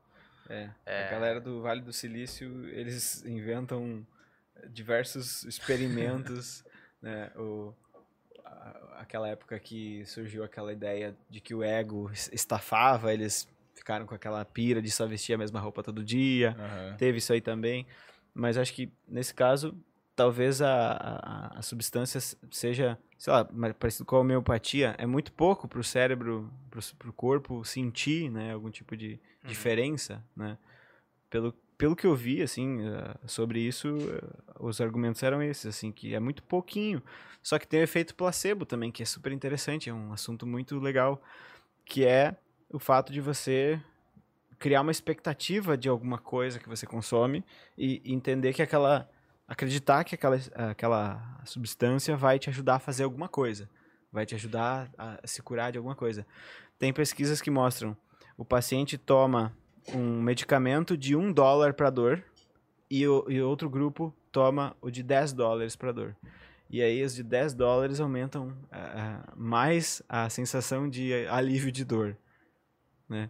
Ou, é ou o melhor, efeito placebo clássico, né? Sim. Pega um comprimido de farinha e um Uhum. comprimido realmente né, de, de medicação é, e, e a pessoa e fala para a pessoa que está tomando a medicação que aquilo é farinha e fala para a pessoa que está tomando a farinha que aquilo é medicamento muitas vezes esse aqui melhora mais Uhum. do que aquele que tomou o medicamento Cara, isso é bizarro, né? Isso é um poder aconteceu- incrível do cérebro. pra mim, exatamente isso é- isso aí é aconteceu louco. comigo quando eu era adolescente eu tinha muita espinha mas uma espinha assim num nível é, muito elevado o grau último assim tinha feridas grandes na- no rosto e eu acreditava que não tinha jeito, porque eu, eu, eu ia no médico e ele falava, faz isso. E aí não dava certo. Passa essa pomada, não dava certo. Passa isso, não dava certo. E aí eu fui em cinco, seis médicos, morando numa cidade pequena, não tinha dermatologista lá, não tinha ninguém que trabalhava com isso. Eu fui acreditando e tendo a certeza de que nunca ia passar aquilo. E aí quando eu tomei Roacutan, que é uma paulada, aquele medicamento é forte demais, Uhum. né? Eu acreditava que não ia melhorar. E aí o Roacutan demorou, demorou um ano para começar a fazer efeito. Provavelmente pelo efeito nocebo, né? Eu tomo algo, acredito que não vai melhorar e não melhora de fato. Então, é, é, assim, isso aí é muito curioso, né? Como que o cérebro consegue criar... Até agora, durante o Covid, né? Hum. Rolou muito daqueles remédios que, ah, dá certo, não dá certo, dá certo, não dá certo. Quem Uhum. comprova, ah, eu tomei, fiquei melhor, eu não tomei, não fiquei melhor. Uhum. E pra muita gente realmente fez efeito. Tipo, meus pais eram os da ivermectina lá, né? Tem Uhum. que tomar ivermectina. Não se tem nenhuma comprovação que de fato dá resultado. Porém, eles não pegaram. Né? Então, como é que eu vou discutir com uma pessoa que é o próprio a própria resposta do teste que ela tá fazendo, Exato. né? Tem Então, muitas o efeito- terapias, muitos processos terapêuticos que funcionam, é, que não tem comprovação nenhuma, assim, de, de, de técnica ou de intervenção fisiológica e tal, mas que funcionam, as pessoas melhoram. Sei lá, com reiki, muita gente melhora de, sei lá, dor crônica ou sei lá o quê. Melhora com práticas, por isso que o SUS colocou lá, né? Práticas, Uhum, integrativas. terapêutico, é. as pessoas de fato melhoram. Terapias energéticas, né? Quanto mais você acredita numa, numa intervenção, mais ela faz efeito. Isso é muito curioso. E aí você tem que conseguir fazer a pessoa acreditar. E, e, e você tem que conseguir acreditar nas coisas. E o teu comportamento também é muito fruto disso, né? Eu, eu sempre uso o exemplo seguinte, ó. Eu falo pra vocês que... ah, vamos usar o exemplo de Pelotas, que a gente é de lá. Eu vou colocar lá em Pelotas um cheque, lá na praça lá do, do, do, do, do escritor lá. Vou colocar um cheque de um milhão de reais a- daqui a 58 dias lá. Tem, tem dois tipos de pessoas. Uma vai acreditar e vai ir buscar, e outra não vai. Por mais que eu prove pra ela que eu vou. Eu trago um contrato assinado com é, com advogados dizendo que se eu não pagar para a pessoa, eu tô devendo 2 milhões para ela em vez de um milhão. Tem gente que não vai, não vai fazer o comportamento porque não criou uma expectativa antes que faz com que a pessoa, se você não cria expectativa, você não faz o comportamento, portanto você não recebe processos de feedback de que aquele comportamento está acontecendo para retroalimentar essa expectativa para você continuar e até chegar e conseguir. Então muita gente não consegue estudar, não consegue trabalhar, não consegue arrumar um, um relacionamento. Guardar dinheiro. Por, guardar dinheiro, porque ela acredita que não consegue. Ela, ela cria uma expectativa, e a gente chama isso na psicologia de profecia autorrealizável, né? Self-prospectful theory, se a pessoa quiser pesquisar é, sobre estudos. A pessoa cria uma expectativa e essa expectativa modula o comportamento dela mesma. Né? Então eu espero que eu nunca vou conseguir parar de fumar, eu espero que eu nunca vou conseguir parar de comer gorduras. Então, mas eu espero mesmo, assim, eu acredito mesmo nisso. Né? Uhum. Não é, ah, eu tô querendo dizer para me sabotar só para ver se vai dar certo. Ou ao contrário, eu, eu, vou, eu vou ficar na frente do espelho e vou dizer que eu sou é, super confiante para ver se eu me torno dessa forma, né? Tem um artigo que, que fala assim, o nome do artigo é Self-Help Makes You Feel Worse. Autoajuda deixa você pior que eles pegaram justamente isso. Será que as autoafirmações funcionam? E aí pegaram as pessoas. Você, você, você vai falar: eu sou foda, eu sou um cara top, eu sou hiper confiante. Uhum. E você, e você, e você vão falar é, o que vocês realmente acreditam sobre vocês. E aí eles viram que para as pessoas que já estavam se sentindo bem, as autoafirmações melhoravam o estado delas. Para as pessoas que estavam se sentindo mal, piorava. Por quê? Gera uma incongruência na cabeça da pessoa. Ela sabe que ela não é aquilo, mas ela fica dizendo, então ela fica dizendo, além de eu não ser boa, eu sou uma mentirosa. Uhum. Então a pessoa começa a ficar cada vez pior, né? Então, por isso que você vê, e é muito curioso, assim, eu fui uma pessoa que li muito livro de autoajuda na faculdade, eu era curioso, eu lia de tudo. Eu lia psicanálise e autoajuda, é, livro de, de, psicologia cognitiva, tudo junto, é, é literatura, os clássicos. É legal que o cara vai tudo. criando as próprias conclusões. Né? Exato, né? e aí eu, pe pe e eu percebia que quando eu lia autoajuda eu ficava sempre melhor. Mas por quê? Porque eu, eu já estava bem. Eu não estava, uhum. sei lá, com uma autoimagem extremamente negativa. Eu chegava na faculdade, me interessava muito por um tema, a professora falava daquilo, eu ouvia, dava alguma ideia, as pessoas olhavam e diziam: Nossa, você entendeu? Como é que você entendeu? E aí eu achava, bom, eu entendi, eu acho que eu consigo fazer isso aqui. Uhum. E aí eu lia esse negócio e ficava me sentindo mais ainda. Né? Mas aí você pega algumas pessoas e, e elas vão dizer: Nossa, isso me destrói. Isso me faz muito mal. Também vai ter o efeito ali de viés de sobrevivência, né? Livros de autoajuda tem muito viés de sobrevivência. Livro de autoajuda geralmente não tem fracasso com ponto final, né? O fracasso sempre é uma vírgula. Eu fiz isso e me ferrei até os 30 anos depois. Uh, sucesso. Nunca tem um livro de autoajuda que diz, cara, a vida é desgraçada e eu me ferrei, eu não consegui fazer nada e aí eu Sim. desisti e fui para outro ramo. Não tem, né? Uhum. Então, às vezes, às vezes faz mal por, por conta disso. Então, a pessoa tem que ter muito senso crítico quando ela for buscar informações, né? Uhum. Ler eu, é, eu gosto de ver casos que não deram certo, assim. Eu acho muito massa. Aquele... Ó, não sei se tu acompanha ou já acompanhou aquele Shark Tank, uhum. o programa que tem. Então, tipo, muita gente vai lá com as ideias terríveis e uhum. daí chega lá e toma um não. Aí Sim. depois, tipo, anos depois, tu vê o cara falando assim, cara, aquela minha ideia ela foi uma merda, não funcionou. Aí tu fala, porra, tipo, é legal, tá ligado? Tu vê que tem Sim. exemplos que não funcionam. Exato. Porque tem muita gente que vende qualquer coisa e dá super certo, uhum. né? E daí tu só vê aquele, a pontinha do iceberg, que é, é ele vendendo aquela última coisinha que deu certo. Pô, o cara passou um monte de perrengue até chegar ali, né? Exato. Porque para você adquirir autoeficácia, você, uma das coisas principais é você, o que, que é autoeficácia, né? Você acreditar que você é bom em algo para permitir que o teu comportamento não seja um gasto de energia à toa, para permitir que você de fato desempenhe e obtenha resultado. Isso é a teoria do Bandura também da autoeficácia. A autoeficácia é uma das teorias motivacionais. Para você ter autoeficácia, você precisa saber no que você é bom para aprimorar e no que você não é bom para você aprimorar aquilo que é bom e corrigir aquilo que é ruim ou se afastar daquilo. Então, eu sou extremamente ruim em fazer cálculos. Né? Então, eu me afastei disso.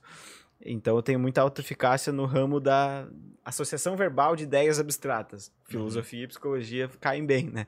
Então, assim, é, só que tem muita gente que não consegue ter a real percepção de quão bem elas, são, elas vão em algum ramo ou quão mal elas vão, né? Que é o exemplo que eu sempre dou do cara que tá no The Voice lá cantando. Oh my girl, não sei o quê. e os caras estão assim, né? Que é o, o efeito Dunning-Kruger, né? Os dois psicólogos que descobriram esse efeito. Quanto mais ignorante você é num assunto, mais você acha que sabe. Quanto mais você sabe de um assunto, mais você se acha ignorante nele, porque a, a, a, a, a tua ilha de conhecimento aumenta, mas a borda da ilha com o mar também aumenta. Né? Esse é um exemplo de um, de um físico brasileiro que ele usa para exemplificar. E você começa a saber de um monte de coisa que você não leu e que não sabe. E aí você começa a entender a tua, a tua ignorância, né? o tamanho da tua ignorância.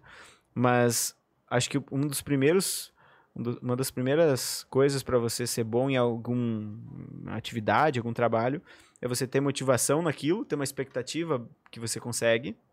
E aí vai ter diversas coisas que vêm antes disso, né?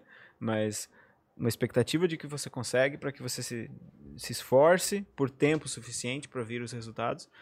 Mas se você não sabe se você é bom ou não, você vai iniciar errado. Você vai iniciar eh, se achando muito bom e não vai ser. Uhum. né? Então, você saber uh, o, o teu potencial real, assim, o teu potencial não, saber o teu estado atual de, de, eh, de, de eficácia naquilo, né? Isso é uma coisa que você vê pouco as pessoas falando e você vê isso na prática quando você vê esses Shark Tank, você vê esses Masterchef, ou sei lá o que, esses programas onde as pessoas estão tentando performar e às vezes você olha de fora, você vê que a pessoa não é boa e que ela não tem a mínima noção de que ela não é boa. Então, como que essa pessoa vai, vai, vai como que essa pessoa vai desempenhar e ficar boa naquilo? Ela não sabe o que, que ela tem que corrigir e ela não sabe o que, que ela tem que repetir. Então, ela tá sempre começando de novo, do zero. Ela tá sempre perdida, né, nesse Sim. processo de aprimoramento. Então, isso é uma coisa que a pessoa tem que, eu acho que, desenvolver esse senso, assim, né, de como que eu me enxergo, como que os outros me enxergam e tentar tirar uma diferença disso. Eu sempre me enxergo mais do que os outros me enxergam ou menos, né? Tem pessoas que têm uma baixa eficácia muito grande, eu sou uma delas. Eu sempre fico, caramba, não sei o que falar, não sei o que falar. Tanto é que ontem eu tava com um caderninho cheio de coisas que eu passei cinco horas escrevendo Nem naquele caderninho nada. à mão. Não, até li. Porque eu disse, cara, que eu não sei o que eu vou falar, não sei nada. E a Dani falou, como tu não sabe nada? Tu fala cinco horas se deixar. Mas Mas tu levou, sem- tipo, pautas prontas ou tipo, coisas que tu achou Tá que ali, poderiam te aquele caderninho ali, não é? aquele caderninho ali.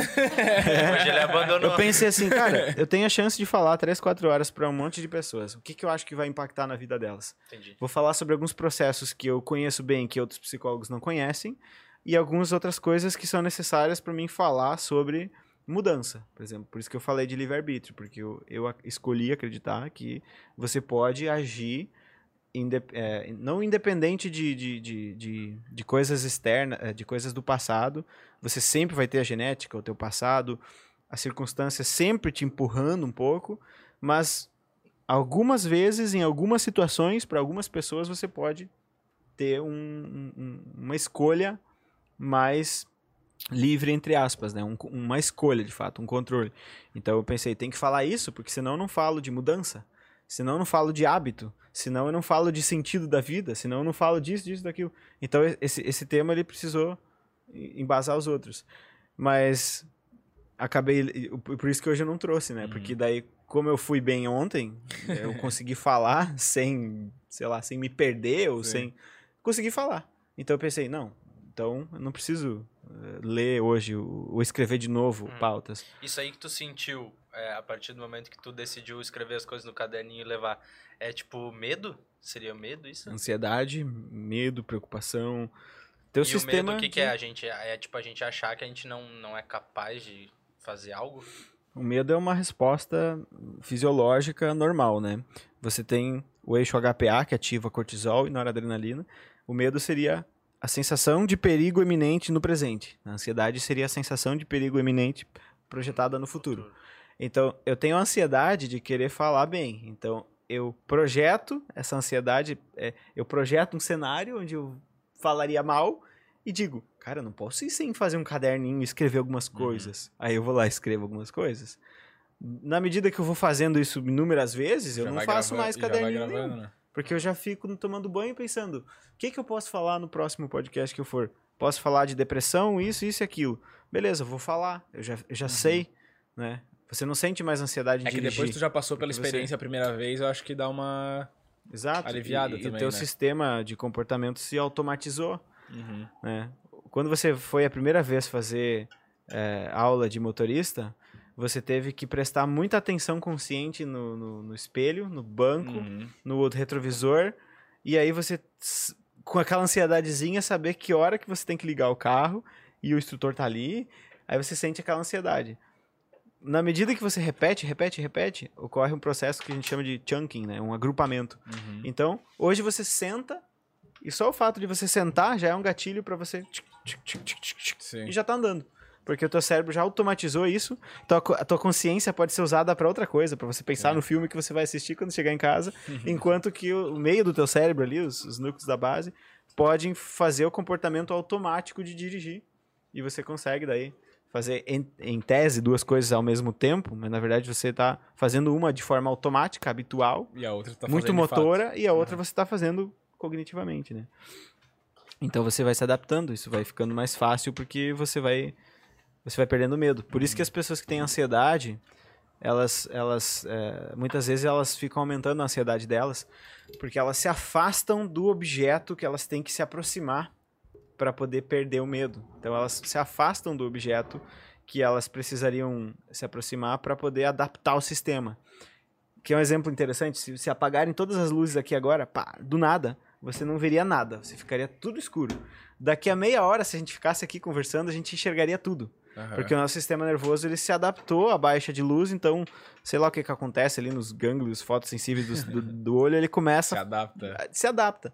Então, o paciente que foge, foge, foge de falar em, de falar em público, ele tem ansiedade social. O paciente que foge de lugares abertos, ele tem agorafobia. né? O Agora, é, ágora, né, da praça, Uhum. fobia, medo. O paciente que foge das obsessões, das ideias intrusivas que tem na cabeça, com a compulsão, ele foge, né, lavando a mão, por exemplo, vai tendo cada vez mais medo daquela ideia compulsiva. Então, por isso que o trabalho do psicólogo é tão é, difícil em alguns sentidos. Você empurra o paciente para o monstro. Você empurra para a beira do precipício para ele, né? Uhum. Na verdade é a solução dele, mas ele não sabe. Ele acha que se ele for lá, ele vai surtar, ele vai ter uma crise, ele vai desmaiar. Então você tem que empurrar o cara pra. é, sei lá, o cara tem medo de fazer injeção. Você faz ele botar suco de beterraba ali, fazer um. fingir que tá colocando, Uhum. pra ele se adaptar. E aí quando ele é, for fazer o comportamento de fato, ele não vai ter uma síncope nervosa, né? Ele não vai, não vai ter um, um processo que daí traumatize ele e confirme a teoria dele de que aquilo ele não consegue fazer. né? E aí uma coisa que eu falo sempre para os ansiosos quando eu atendo é o seguinte, é como se a vida fosse uma piscina. Você tem o teu amigo do lado e você, ele pula e a piscina tá gelada. Mas ele pula e ele dá aquele, nossa, que frio. Daqui a pouquinho o teu amigo tá dizendo, cara, não tá tão frio assim. Uhum. Tá- dá para aguentar. Mas se você fica na, na, na, na beirinha da piscina e nunca pula, a tua percepção de frio vai ser, vai ser meio É complicada. nem, é que nem o casamento. Vai correr a comparação. Pode vir que tá quentinho.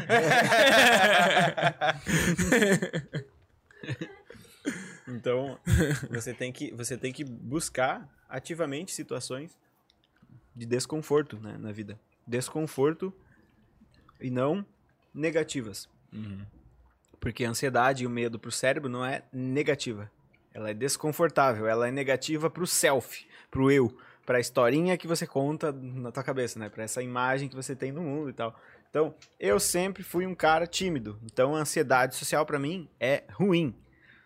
Na verdade, não é ruim. Você tem que se aproximar daquele objeto, porque aí você vai perder a sensibilidade dele. Então, se aproximar daquilo é bom, porém, é desconfortável. Uhum. Então, essa é, uma, esse é um insight que, pra quem é ansioso, se, se a pessoa pegar isso e levar pra vida, ajuda muito. Ela, em vez de olhar para situações como negativas ou positivas, ela começar a olhar como conforto e desconforto.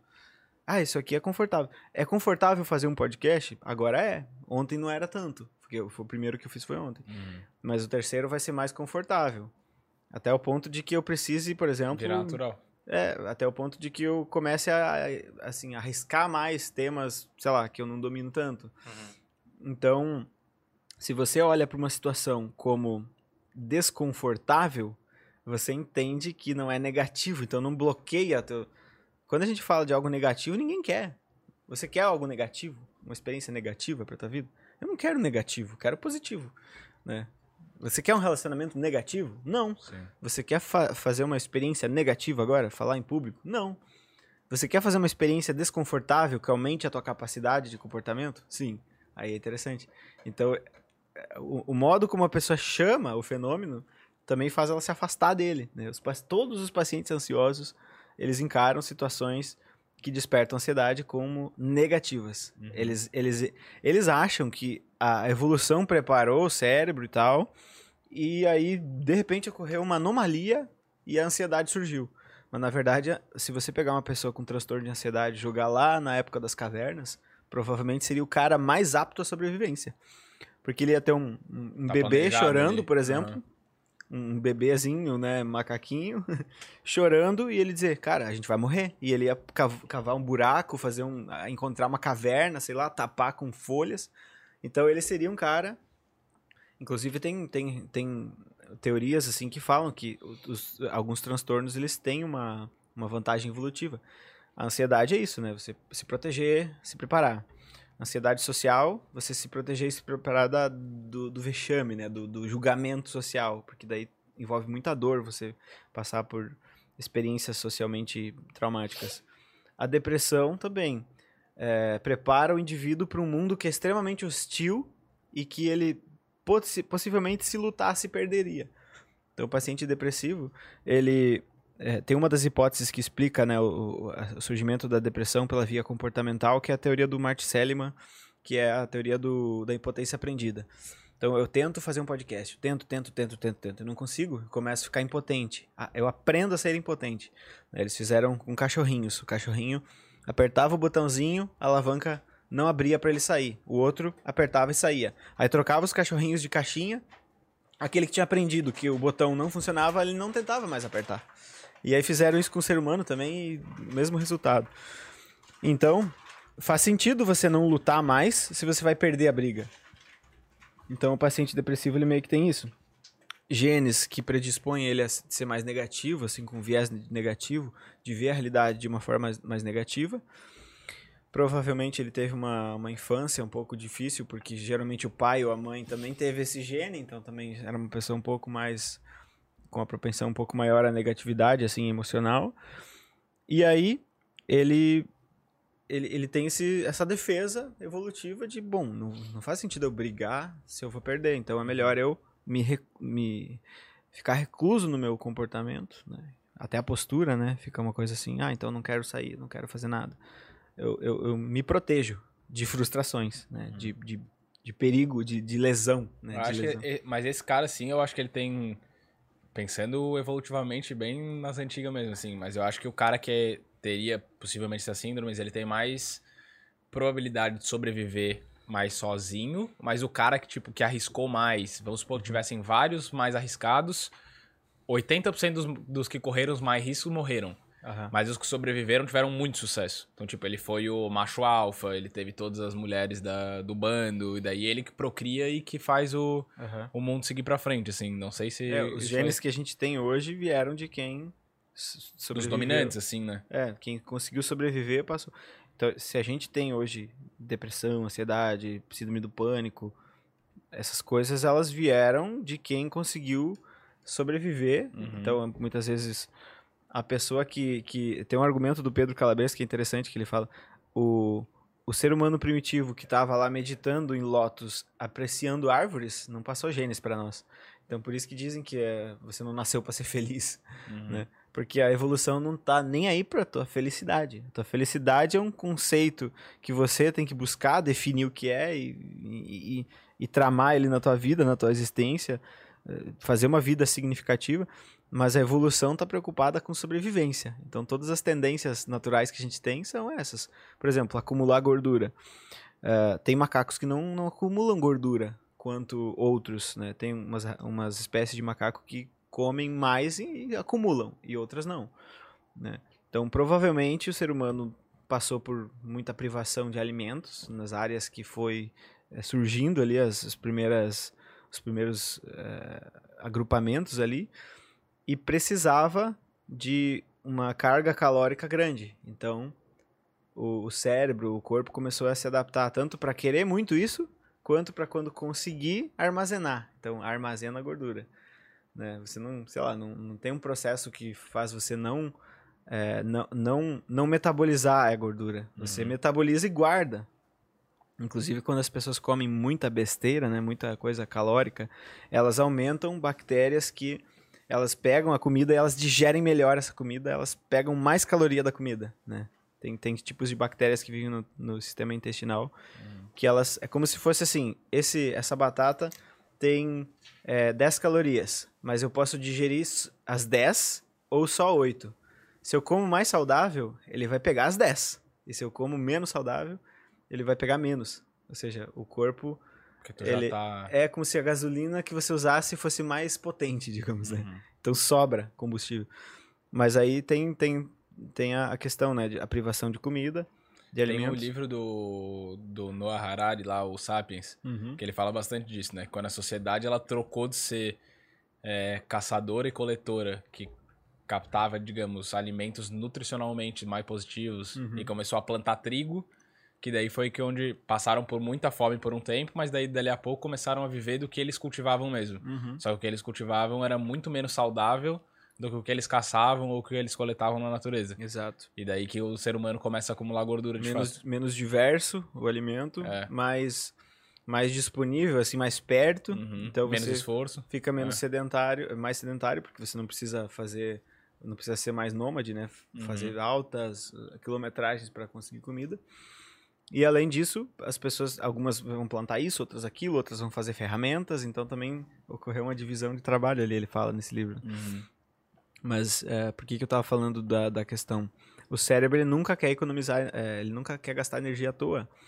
Porque, é, a- por exemplo, se faltar glicose no teu cérebro é, alguns minutos, você pode ter sequelas. Então, faz sentido ter uma capinha de gordura para se faltar comida, você gasta essa, essa energia da- dessas células de gordura, né? E, e aí a gente entra numa naquela discrepância entre o mundo atual e a evolução, né? Você vê a possibilidade de você, com um clique, ter uma comida altamente calórica. Por exemplo, se você vai num McDonald's da vida, um copão de milkshake, você consome em 10 minutos a caloria do dia todo. Na hora. E aí você depois vai querer jantar, almoçar. Então você tem uma, uma super oferta de algo que o corpo encara aquilo como bom, né? Consumir aquilo. E aí o que, que acontece? Você tem uma cultura inteira de consumo, empresas que estudam o comportamento do ser humano e como influenciar ele e persuadir. Então, por isso que eu digo, se você não tem senso crítico, estuda e se preocupa com as coisas, você tá sendo assim, ó, você tá andando e as pessoas estão te empurrando pra cá, pra lá. Ideologia, uh, é, Uhum. comida na calórica, não sei o quê. Tenha um carro, tenha isso, assine isso, assine aquilo, compre o meu curso. Você vai sendo jogado, né? Então, por isso que é interessante você parar e, e, às vezes analisar as coisas dessa forma, né? Eu tô, eu tô querendo mesmo fazer esse comportamento aqui, eu não, eu não tô fazendo isso porque eu quero, meus amigos estão me influenciando, ou, ou eu tô numa balada e todo mundo bebe, então gera uma pressão de conformidade. Aí que entra aí? o teu estudo sobre livre-arbítrio? Ou não tem muito a ver com isso?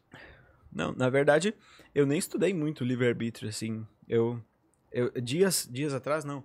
Semanas atrás, um paciente meu falou que tava querendo desistir da terapia porque ele viu alguém falando na internet que, que não dava pra fazer nada, que o comportamento era muito rígido, determinado pelo, pela genética e pelo ambiente. E ele falou: Bom, mas eu não posso mudar meu ambiente, então? Se eu não posso mudar meu ambiente, então eu não posso fazer nada e tal. E aí eu pensei: Bom, eu, eu nunca tinha parado pra questionar, assim, e, e a fundo nesse tema. Porque eu presumia, mais ou menos o que eu presumo hoje, depois de ter estudado algumas semanas isso. Que você tem, em situações diferentes, para pessoas diferentes, níveis diferentes de possibilidade de escolha. Isso, isso, isso não é, é, Eu não gosto de usar a palavra livre-arbítrio, porque daí você vai dizer livre-arbítrio quer dizer escolha livre de qualquer influência. Não existe. Como é que eu vou escolher livre do meu passado, da minha genética, da minha influência de cultura, ou do que eu já pensei. Não tem como um comportamento do nada, nada surgir, né? Mas eu consigo, com, com atenção, com mais conhecimento, eu consigo olhar para o meu comportamento e ter escolhas melhores. Então eu pensei, e daí eu pensei assim, bom, se se esse cara tá, tá, tá pensando isso, mais pessoas devem pensar. E, e eu, tinha eu, eu tinha uma entrega de comportamento minha muito boa porque eu acredito que eu posso escolher. Mas eu não acredito que eu possa escolher sempre. Eu acredito que algumas vezes eu consigo escolher. Por isso que eu pratico mindfulness, faço terapia e estudo muito, porque eu acho que quando eu consigo estar atento, consciente, prever as coisas com cérebro saudável e com conhecimento, eu consigo ter melhores escolhas às vezes. E aí grande parte das vezes eu sou influenciado e manipulado sem saber, inclusive pelo cérebro, mas eu pensei, seria interessante falar sobre isso, já que será que eu tô certo? Será que eu tô errado? Vou, vou pesquisar pessoas que não concordam comigo. Aí eu fui ver lá, li alguns artigos, assisti alguns vídeos. E aí acabou que ficou na mesma, acredito na mesma coisa de antes, assim. na verdade, eu só aprofundei mais os- algumas coisas que eu já tinha visto. Coletou alguns argumentos a mais. Coletei alguns argumentos a mais, mas basicamente, assim, é muito difícil de você bater o martelo nessa questão. Então acaba sendo uma questão pragmática. O que, que eu escolho acreditar? Uhum, Sempre que eu escolho acreditar no livre-arbítrio em condições certas, eu me dou melhor da vida. sim. Por exemplo, eu não tô no efeito Dunning-Kruger. Então eu tô vendo a minha real capacidade e eu, eu digo assim, eu, eu poderia não ter vindo hoje, eu poderia ter dito, não, tô com medo. Não Uhum. vou. Eu posso fazer isso. Teoricamente eu posso não não ir, né? Assim como eu posso pegar esse copo agora ou não pegar esse copo. Então, sempre que eu penso, bom, eu tenho algum controle e eu tenho que descobrir qual é esse controle, em que nível ele é e como que eu acesso isso, eu eu tendo a me tornar mais confiante, né? Mais eu tendo a entender que eu tenho mais possibilidade de, de fazer coisas que eu quero. Seja lá o que, que esse eu quer dizer, né? A Uhum. consciência é um mistério também. Mas o ponto é, você pode viver uma vida é, que você acha que você não tem escolha, e você pode viver uma vida que você acha que você tem poucas escolhas. E você pode tentar definir onde elas estão, né? Pô, mas eu acho que tu viver uma vida que tu acha que tu não tem escolhas é um negócio muito triste, né? Porque meio que tu já, porra, tu começa a acreditar nisso, tá, tudo que acontece tu já tá programado pra acontecer, então tu não consegue fazer nada que vai mudar a tua realidade. É. Eu acho que chega a ser um pensamento um pouco não pobre no sentido monetário, mas tipo um pensamento que falta recursos assim, sabe? Uhum. Porque, pô, eu tô aqui hoje, a gente começou a gravar o podcast. Por quê? Porque a gente quis. Eu podia não ter gastado nem um centavo, a gente não comprar nenhuma câmera dessa aqui e eu tô na minha casa lá coçando o saco com é. o dinheiro que eu tinha no bolso. Exato. Não, mas eu quero correr o risco pra tentar fazer um negócio que eu acho que vai ser benéfico, tanto pra mim quanto pra quem tá assistindo. É isso que eu penso. Quando você tira a possibilidade de escolha e de responsabilização, você meio que mina muito do que a psicologia tenta fazer. A psicologia tenta fazer com que o indivíduo se responsabilize pelas coisas que ele pode ou deve se responsabilizar e que ele tenta tente diferenciar isso daquilo que ele não consegue controlar, né? Uhum. e que ele consiga ter senso de responsabilidade com a, a- a pouca liberdade que ele tem, né? Porque também liberdade sem responsabilidade é tipo um capricho. Uhum. Ah, eu faço o que eu quero, com quem eu quero, quando eu quero. Beleza, tua vida não vai ter muito sentido daqui a 30 anos. Responsabilidade envolve muito construção de sentido. Eu mantenho essa escolha de novo, de novo, de novo, de novo. Que nem eu us- usei o exemplo. Quero dar banho no Miguel todo dia. Uhum. Por quê? Porque eu quero ser um bom pai. Esse é um, um valor pra mim. Então, se você tira a possibilidade de escolha, você tira o valor. Porque valor implica olhar e escolher. Se você não tem escolha, você não tem valor. Sim. E aí fica um paradoxo. Porque, por exemplo, se você diz assim: Ah, eu escolhi eh, eh, acreditar que tudo é determinado. Tá, mas espera aí, você, você, se você tá falando do determinismo, você também não, você não, também não escolheu isso. Então você teria que dizer, eu fui escolhido acreditar que não tem livre-arbítrio. Mas você acreditar no livre-arbítrio ou não é, é um luxo de quem acredita nele, né? Uhum. Tem uma, tem uma frase do William James que ele fala assim: Meu primeiro ato de livre-arbítrio é acreditar que ele existe. Eu considero mais útil, assim, na prática, para o indivíduo.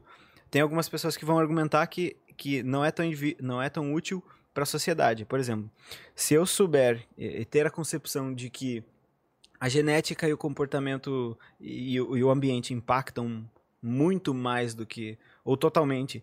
Eu posso dizer assim, beleza, então se eu faço mapeamentos genéticos, esse tipo de coisa, e consigo modular totalmente o ambiente, as pessoas podem não ter depressão, ansiedade, e não ter nenhum tipo de viés político, racial, etc. Só que isso é muito utópico, né? Uhum. Como é que você vai fazer isso? E aí eu fico pensando, pode até acontecer que isso, que isso seja um benefício assim social, né, muito grande. Você conseguir é, pegar o comportamento e a, e a hereditariedade e aplicar e, e prever muito bem os comportamentos das pessoas. Só que como que fica o indivíduo nessa história? Porque você não vive o, o, o ser humano ele não vive o ser humano vivendo. Não, você vivendo e você vivendo. E o ser humano é uma categoria que engloba todo mundo, mas essa categoria ela não sofre. Quem sofre é o indivíduo. Uhum. Então eu penso, como que você vai. é, como que você vai ter possibilidade de ação, de melhoria, se você não acredita que tem escolhas? Eu, eu fico pensando, pode, pode até ser, e alguns argumentos são bem bons, assim, que dizendo que não existe nenhuma possibilidade de escolha assim do indivíduo de ações, e sim tudo determinado. Pode até ser bom para algumas coisas, mas para o indivíduo não vai ser, eu acho. né? Porque a experiência que eu tenho na clínica é quando a pessoa acredita que ela tem escolha, ela começa a caçar essa escolha e fazer elas. E quando, é exemplo, por que, que, eu, por que, que você veio fazer o podcast? Podia Uhum. não ter vindo. Imagina se você pensa assim, não, é, tudo que eu vou pensar eh, foi pré-determinado. Pré-determinado, por- Pois é. tem um argumento do Sam Harris que ele diz assim, ó. O livre-arbítrio não existe por quê? Porque eu não sei quais vão ser as minhas próprias, as minhas próximas palavras. Beleza? Eu também, eu também não tô controlando a minha mão quando eu mexo aqui, né? Uhum. Mas não quer dizer que eu não possa dizer, ó, daqui a 15 minutos eu vou levantar e abaixar. Eu posso Uhum. fazer isso daqui a 15 minutos, né? E aí o Jordan Peterson, que é um outro psicólogo bem interessante, que geralmente briga com o Sam Harris na questão de, de, de ideológica, assim, de, de conversar sobre assuntos, ele vai falar, o livre-arbítrio vai existindo quanto mais próximo da, do, do futuro, mais livre-arbítrio. Então, o, o comportamento lá do teu... da- daqui a 10 anos, você pode dizer, daqui a 10 anos eu posso tentar fazer isso. Por exemplo, eu, eu sempre quis dar palestras 10 anos atrás. Hoje eu tô conseguindo falar em podcasts. Uhum. Então, assim, você consegue modular e planejar coisas lá no futuro. Mas no presente, instantâneo, é tudo muito determinístico, né? A minha célula no fígado, ela tá respondendo a, a batata que eu acabei de comer. Mas eu posso amanhã não comer mais batata. E é muito interessante que ele fala, porque o comportamento motor é muito inconsciente. E aí muitas pessoas vão, vão atacar a tese de que não existe uma escolha baseado nisso. Você pede para uma pessoa pegar um copo e marcar num, num, negócio a- a- o momento em que ela decidiu pegar esse copo. Só que daí você pode dizer, beleza, mas você, você não controlou conscientemente pegar o copo, mas o comportamento motor, ele é muito inconsciente, controlado pelo cerebelo. Tanto é que você joga bola, faz dança sem pensar nos movimentos, mas isso não é a mesma coisa que dizer que você não tem escolha nenhuma, né? Pelo menos é assim que eu penso. Até porque tem jogadores melhores e piores, porque eles tomam a decisão correta ou errada num determinado momento, né? É. Então, assim, você. você é, o- os experimentos que falam sobre isso começaram na década de, de 80. O Benjamin Libet, que começou a conduzir isso. Faz assim e levanta a tua mão. Quando é que você quis levantar a mão?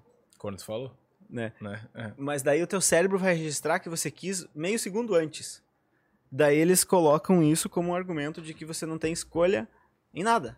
Mas na minha concepção, o comportamento motor é muito inconsciente e é muito Uhum. presente. Então, eu posso dizer, ó, daqui a 5 segundos eu vou pegar o copo. 1, 2, 3, 4, 5. Quando é que foi o, o- o po- potencial de Cinco pro- prontidão? atrás, quando tu 5 pensou. segundos É. atrás.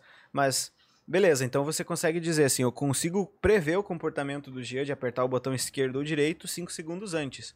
Preveja então como que meu filho vai ser daqui a 5 anos e como que eu vou agir com ele. Aí fica um pouco difícil, porque você vai Uhum. ter que ter variáveis infinitas para prever. Como é que você vai prever um comportamento de um cérebro que tem 86 bilhões de neurônios fazendo trilhões de conexões? Nunca vai chegar, eu, na minha opinião, nunca vai chegar ao ponto de você conseguir ter todas as informações Uhum. para prever com exatidão o curso de ação de um indivíduo. Que É, eu, dirá eu, Exatamente, é, eu eu acho que é exatamente o que tu falou. Tu consegue prever num momento que a pessoa já está prestes a agir ou que ela já recebeu informações suficientes que ela tem que agir daquela forma. Exato. né? Aí tu consegue. Então, sei lá, um, vamos supor, um policial e um tá atrás de um assaltante numa cena de crime. Tu já sabe que assim que o assaltante botar a mão no revólver, o policial vai atirar nele. Então, não é que já tá pré-determinado que o policial vai atirar nele. É que é uma situação que levou àquele fim. Uhum. Né? Então, que nem aqui, tu falou, ah, eu quero beber água. Beleza, eu já sei que pra beber água eu tenho que pegar o copo. Então, se tá pré-determinado, tu vai pegar o copo? Não. É porque tu Exato. quer beber água e daí tu Eu, precisa te- pegar eu- o copo. eu penso numa metáfora bem interessante, assim. Imagina que você tá na água e você, tá que você quer andar na água. Uhum. Igual Jesus fazia, andar na água, segundo a mitologia lá. Você, como é que você pode andar na água? Você pode pegar quatro boias. Você coloca uma embaixo de cada pé, depois você pisa, pega a boia e joga na frente. Eu, eu vejo muito essa questão do controle comportamental como um processo de no futuro. Você não tem controle agora. Agora eu posso dar um susto em você, você vai dizer, nossa, Sim. e aí tem a questão do reflexo também, né? O Steven Pinker, que é outro psicólogo, diz: bom, eu posso jogar a luz na tua retina, ela vai se comportar. Você não tem controle. Mas esse é um reflexo, não é um comportamento complexo, liderado pelo córtex ali, tudo aquela questão. É um reflexo do corpo. Então, assim, a metáfora é a seguinte: você pode ir condicionando o teu comportamento do futuro a ir mais para um lado e para o outro. Tanto é que o paciente, quando começa a gostar da terapia e tal, ele começa a fazer mais exercício físico. E aí ele começa a fazer o quê? Criar umas condições futuras para o corpo metabolizar melhor algumas enzimas e ele Uhum. ter menos reixa hormonal do estresse superativado.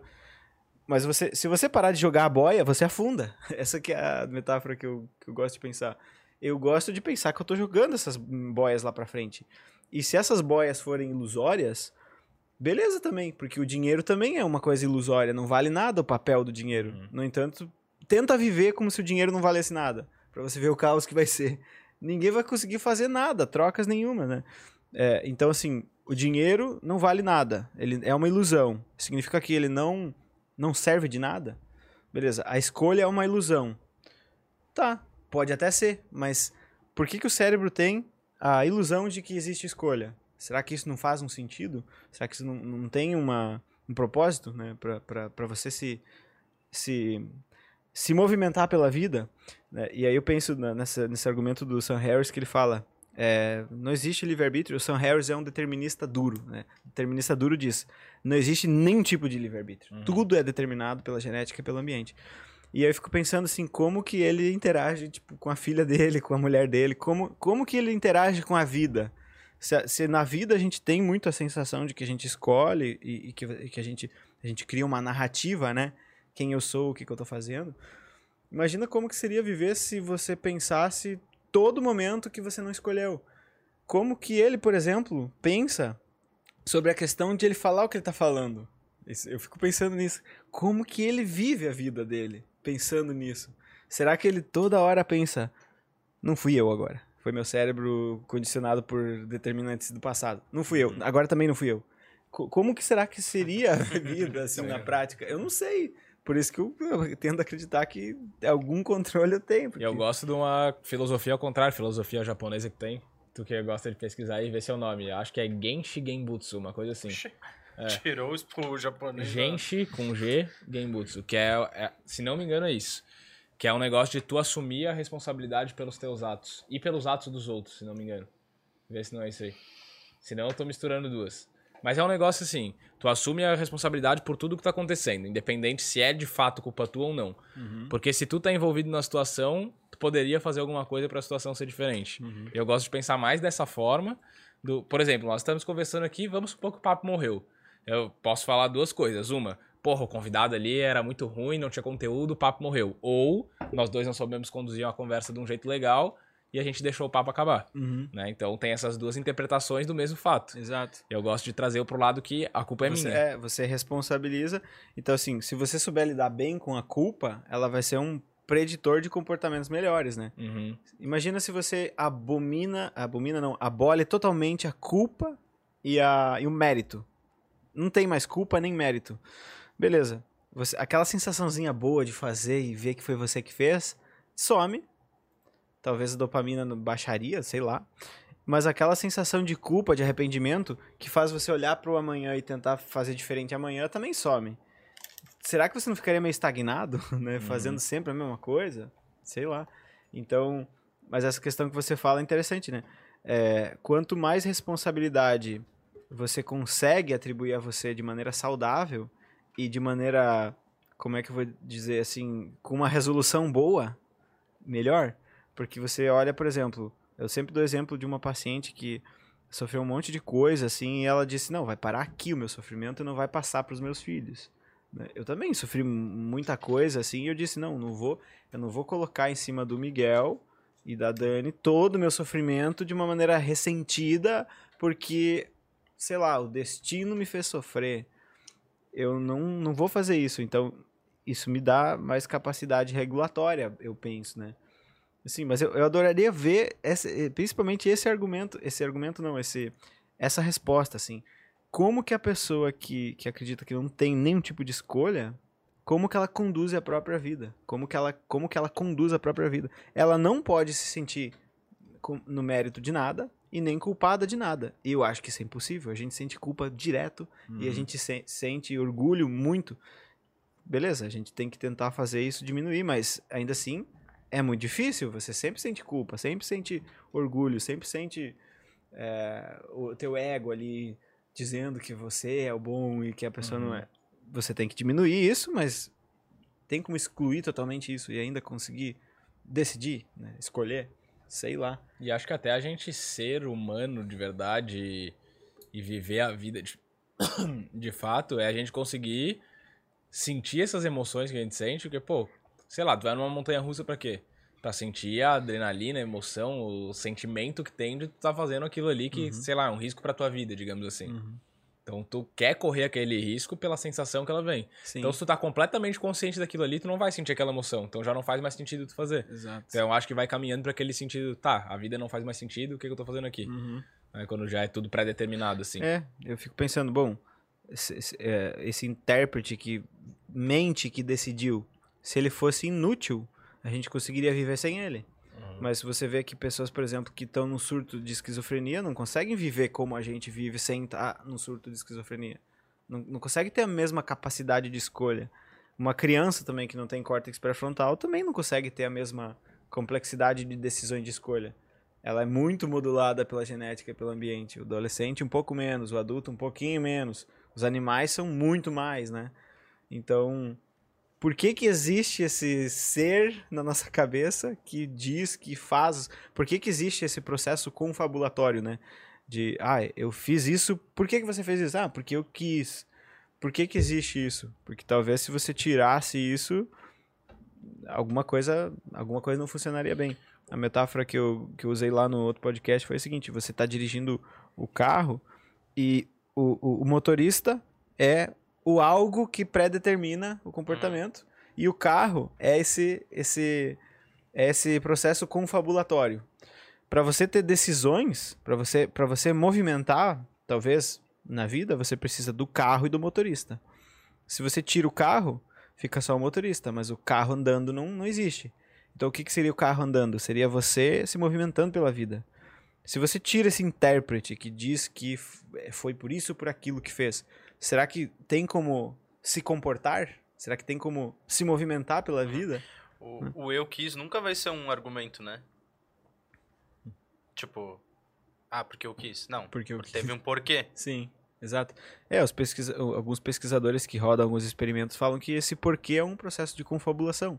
É um processo de ilusão. Por exemplo, se você cortar o, o corpo caloso meu e mostrar aqui a, pro meu olho direito a imagem music, uma palavrinha music. E aí, é, não, ao contrário, mostrar aqui nesse olho viria a informação, como a informação é cruzada, né? Uhum. viria para esse lado, o lado que não controla a linguagem. Se, eu, se vocês me perguntassem, fala uma palavra, eu iria falar music. Aí vocês diziam, por que, que você falou a music, music, a palavra? Eu ia dizer, porque eu gosto de música, meu pai era músico.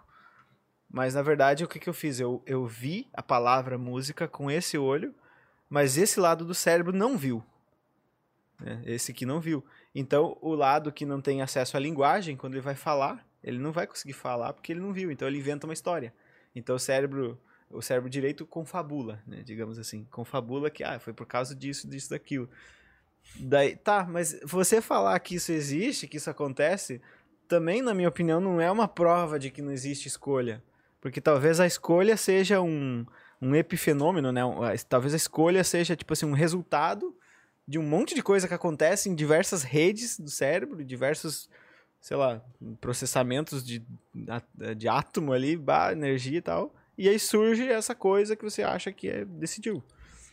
Tem, tem como fazer alguma coisa sem isso? né? Sei lá. Mas Cara, eu acho. Se eu- fosse. Falei, falei. Se fosse pra eu viver assim, tipo, se eu acreditasse nisso de que eu não teria escolha, acho que eu ficaria bem tranquilo. Tipo, eu viveria Nossa, tranquilo. eu. Porque por um lado, tipo, pô, é só viver que tá tudo certo. É, tipo, também tem a esse argumento. Vai, vai Também tem esse acontecer, argumento. sabe? Então, Que é um argumento muito utilizado também pelo Sam. Harris. ele, é- Eu não ele- tive escolha, eu só fiz. É um, é um argumento muito utilizado pelo Sam Harris quando ele diz que, assim, você pode simplesmente observar como esse carro anda sem achar que tá dirigindo ele. Sei lá, beleza. Mas você teria que ter uma resposta daí para as questões mais é, problemáticas, né? Como que você educa uma criança assim? Geralmente você poderia educar a criança no, no tradicional e quando ela crescer você diz, bem, existe um processo confabulatório, na verdade não é você. Aí daria. Mas quem me garante que os pais vão fazer isso? Ah, os pais não eu sabem acho- nem ensinar é. o que é uma emoção. pra- Eu pra acho que tu começa a dar vezes. muita, tipo, uma liberdade pro ser humano que ele não tem consciência suficiente pra conduzir, digamos assim, porque cara, se tudo que tu fez é pré-determinado, tu não pode julgar uma pessoa por ela ser criminosa ou não, tu não pode julgar um estuprador por ele ter cometido aquele ato ou não, tu não, tipo, tu não pode fazer nada. Porque tá, era, era a essência da pessoa era aquilo ali, se não é culpa dela, o que, que eu vou fazer? Paciência, né? Mano, Tu- e segundo tipo- isso, tu julgar é uma coisa que, tipo, já era pra acontecer de fato. Então, tipo, Não, tudo eu bem sim. tu julgar. Não, eu sim, mas eu estaria errado, porque se tudo é pré-determinado, não tem, tipo, eu não sou Não mais do que erro, ninguém. Não tem, porra, Não tá tem- maluco? se tudo é pré-determinado, qual é o erro? Não existe erro, é tudo certo. Tudo tudo- pré-determinado. É tudo, é tudo uma Não, cadeia. Errado É, que... Cadeia perfeita Sim, de, de Só acontecer. que, só que o negócio é, tu tira de um criminoso, digamos, a responsabilidade do crime. Porque se ele é pré-determinado Você pra fazer... tira de, de todo mundo a É, responsabilidade. de tudo. É, porque tu. Porra, é bizarro, eu acho muito bizarro. Tipo assim, eu acho que é uma escolha minha, eu beber e dirigir, por exemplo. Tá errado ou tá certo? Pelas leis que existem hoje, está errado. Se eu atropelar alguém fazendo isso, ah, estava pré-determinado, então eu não tô errado, porque já estava pré-determinado, eu não podia fazer nada, já ia acontecer de qualquer jeito. É, tem um caso de, um, de, um, de uma pessoa que declarou num tribunal nos- nos- em São Francisco. Eu puxei o gatilho por causa do açúcar no meu sangue. Ele falou isso. Uhum. Te- Teve uma pessoa que de fato tentou justificar isso. Mas o próprio, o próprio Robert Sapolsky, que é uma pessoa que é extremamente determinista, né? um- ele é da biologia e tal. Ele conta uma história muito interessante num vídeo que ele tem no YouTube. Ele fala que ele é determinista puro, assim. Zero controle. E ele conta uma história bem interessante quando ele vai e ele tá putaço na, na direção. E quando vê, ele pensa em dar uma buzinada e, sei lá, bater no carro lá e tal.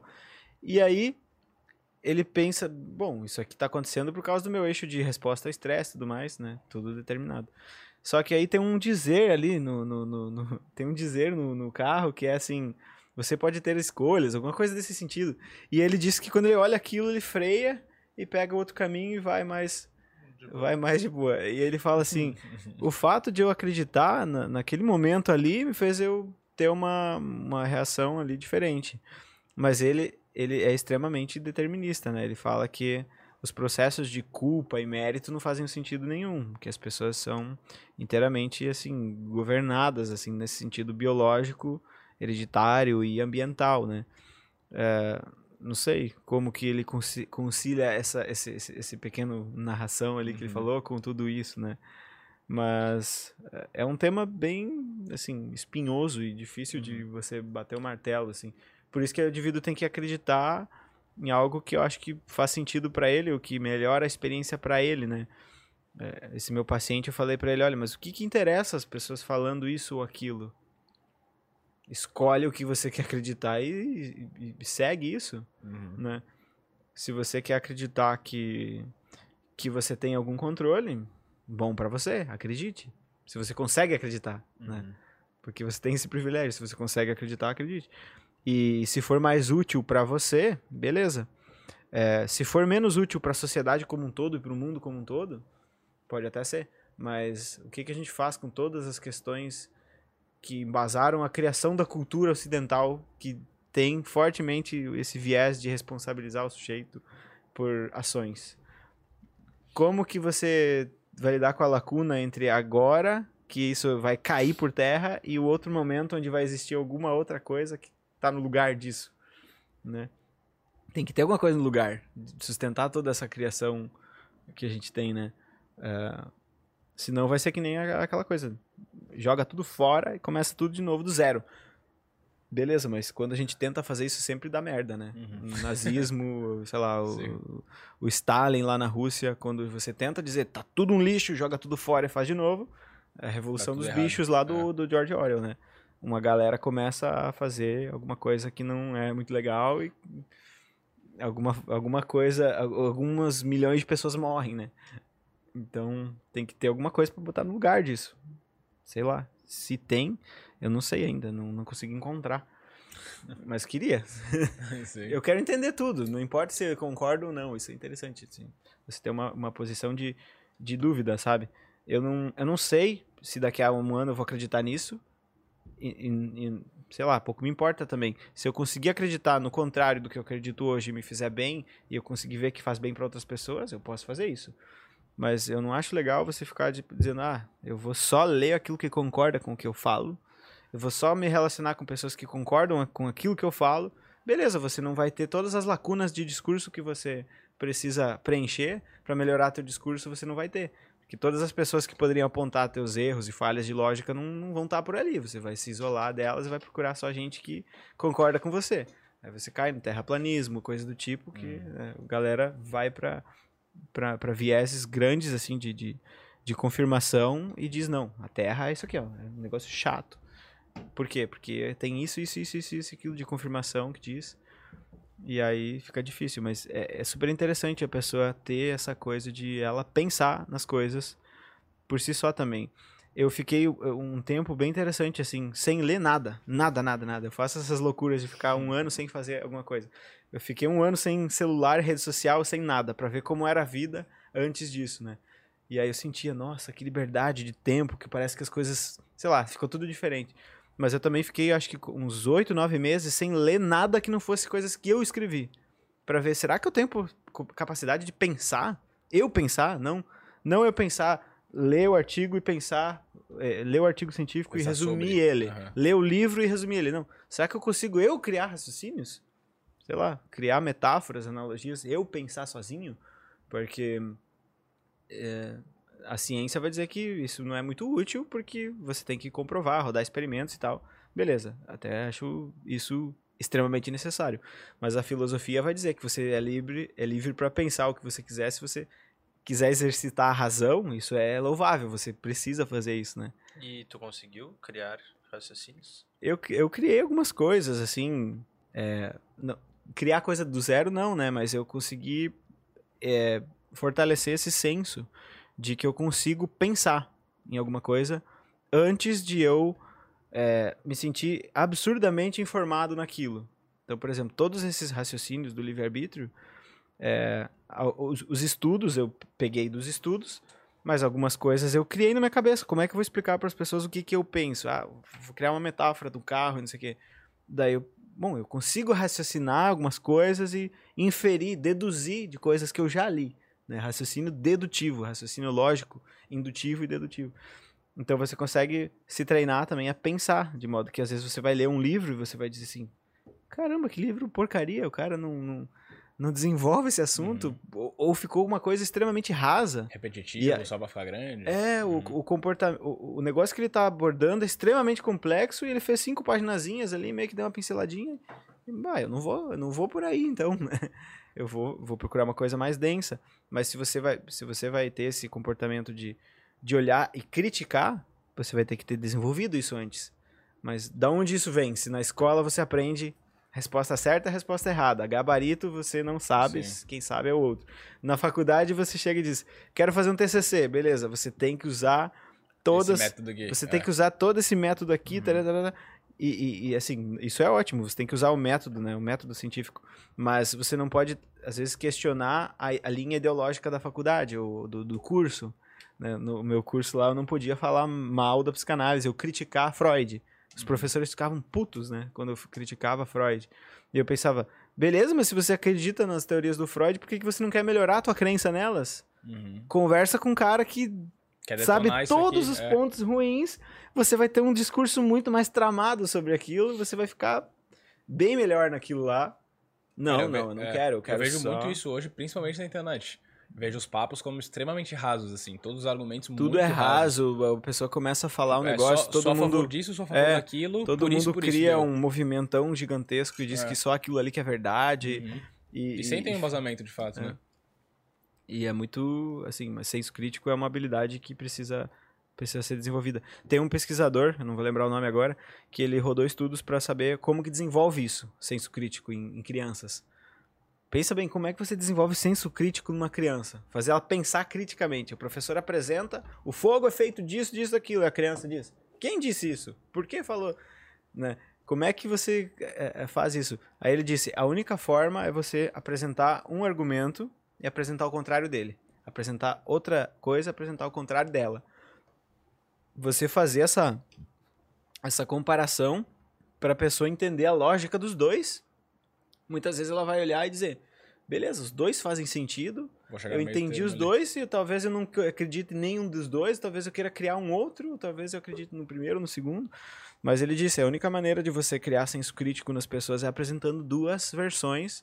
E onde é que você vê isso, né? Uhum, Você vê isso assim, sei lá, tem alguns programas na internet que tentam simular isso, uhum. mas na faculdade eu não vi isso. Na minha, assim, muitas faculdades fazem Não, isso, nem mas... no colégio, né? Que eu acho que é no colégio que tu começa a realmente formar o pensamento que a pessoa vai ter no futuro, assim. Uhum.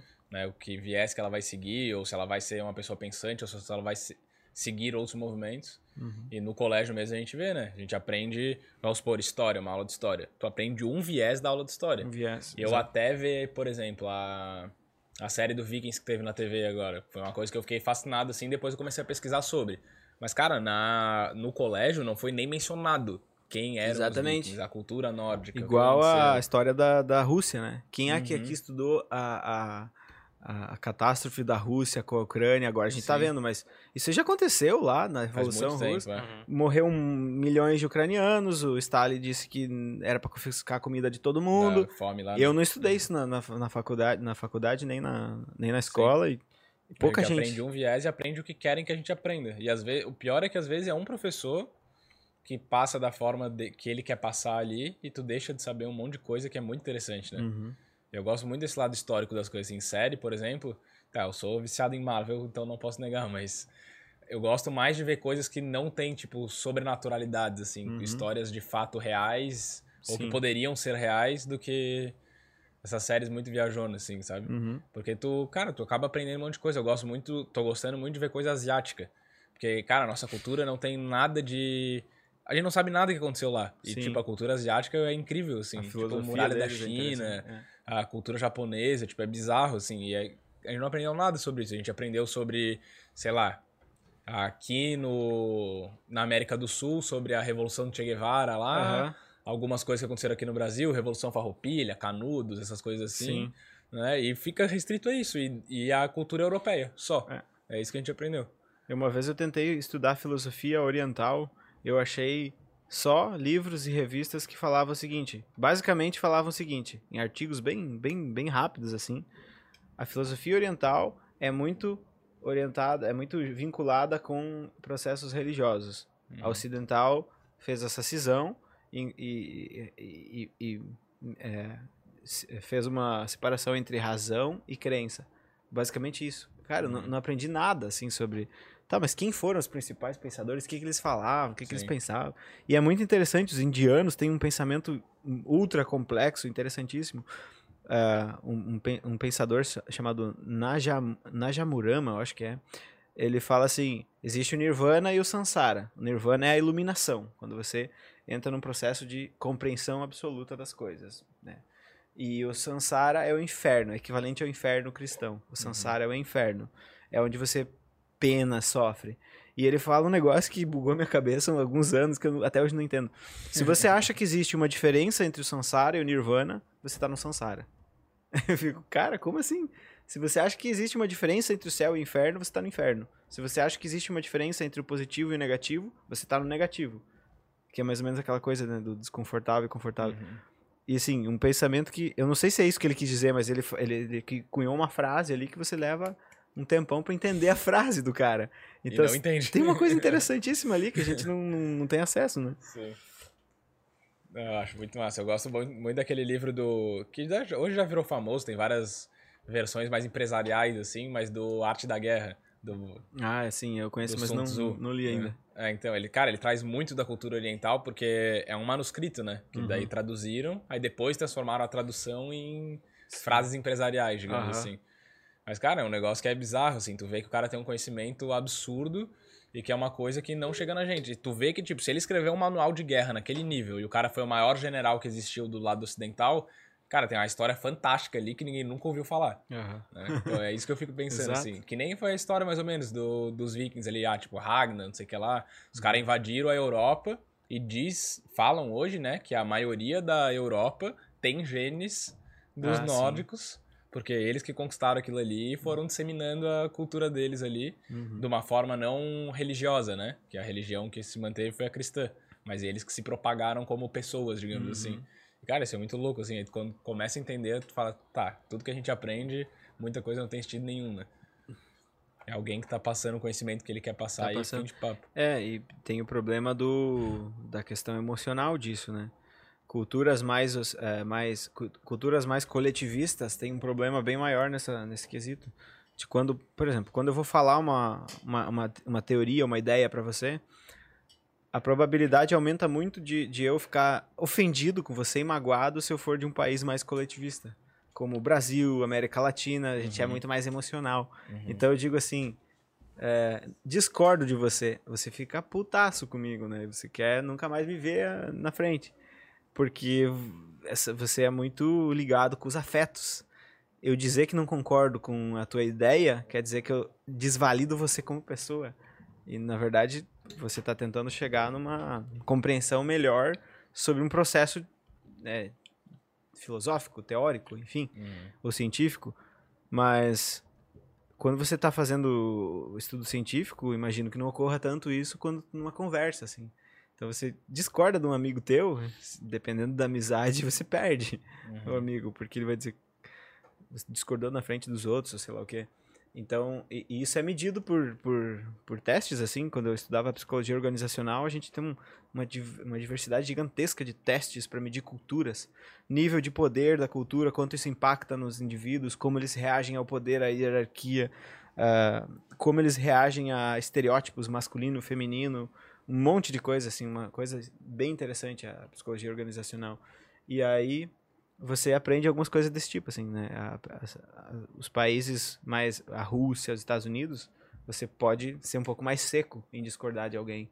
Tanto é que o- os caras lá, os intelectuais, o, o Jordan Peterson fez já com o Sam Harris, o Sam Harris fez com não sei quem, o, o Slavoj Zizek fez com o Jordan Peterson, um encontro de debate sobre um tema onde um tenta derrubar o argumento do outro para chegar num argumento melhor ou mas eh, eu imagino que nenhum dos dois chega em casa e pensa nossa que derrotado que eu fui ou sei lá o quê Uhum. aqui no Brasil tem essa coisa né refutado na internet Aham. coloca refutado nossa eu não concordo com o cara eu, eu refutei o cara É.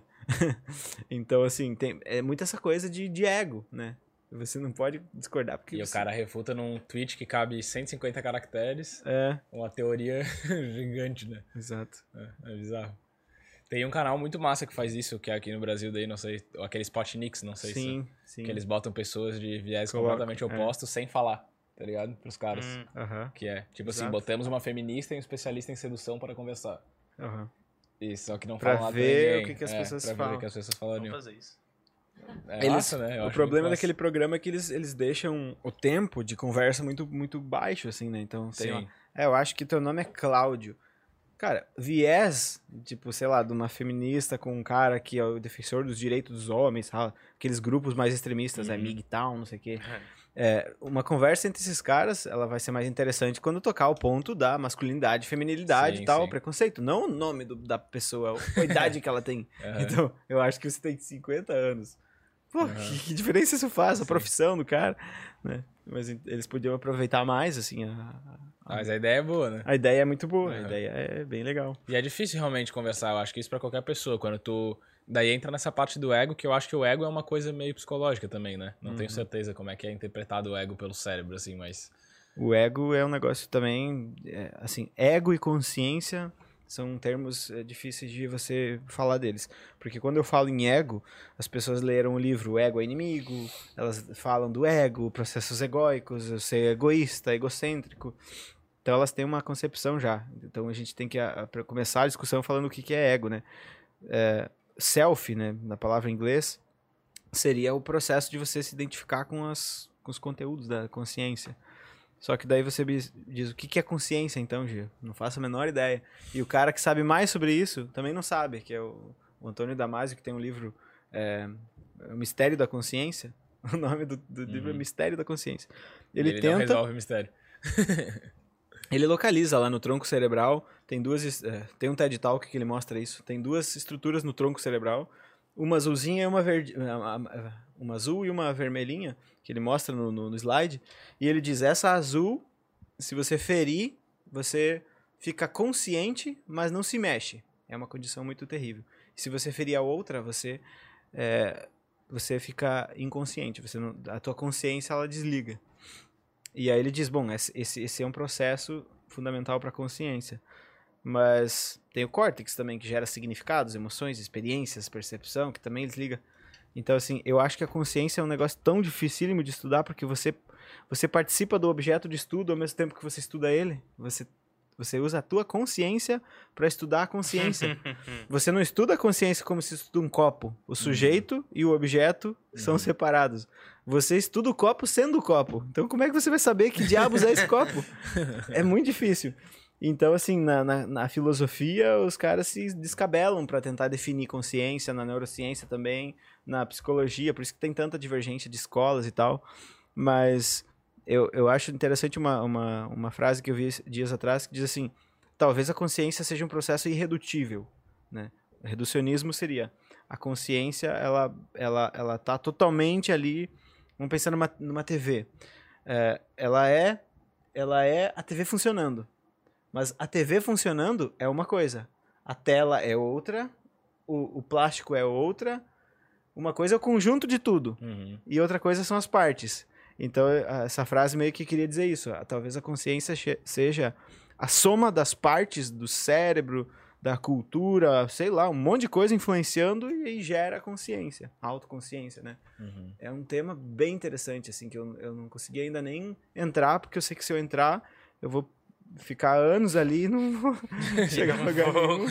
Mas é muito interessante. É uma pena que a gente não consegue explorar mais isso, mas é, um, é uma coisa que eu me pergunto sempre: o que, que é a consciência? O que, que é essa, esse negócio? O budismo fala que a consciência é você é, habitar a presença do momento, você estar ali. Isso é consciência. Perceber que está ali. Mas tem alguns caras que vão dizer que, ah, talvez uma pedra tenha consciência. Uhum. Sei lá como que isso seria. Não sei.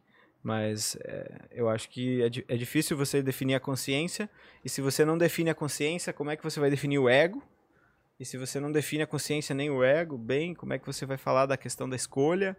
Por isso que é tudo meio difícil de, de abordar, porque Sim. não tem nada muito certo, assim, né? Como insulina, pâncreas, diabetes. Pá, certinho. Uhum. Fechou. Entendemos. Não existe um processo de, de, de, de, diabetes que é um epifenômeno, que a gente chama. Epifenômeno é tipo a TV, né? Uhum. A, a, coisa toda funcionando junto é diferente das partes. Não. A insulina, o pâncreas, a diabetes, tá todas as peças ali juntas, elas ainda continuam peças. Uhum. Não, não, se forma uma coisa nova. Sim. Sei lá, eu penso assim, eu penso que a consciência talvez seja uma coisa que ela é irredutível. Criam... Uhum. Ela é irredutível em si mesma. Uma coisa é a consciência, outra coisa são as coisas que compõem ela. E você pode ter uma falha em determinada parte do cérebro e perder a consciência. Ou em outra, em outra, em outra. Sei lá, mas é, eu acho essa ideia interessante. Só que essa ideia trava daí. Você não pode pesquisar porque a coisa é irredutível. Então, Sim. sei lá.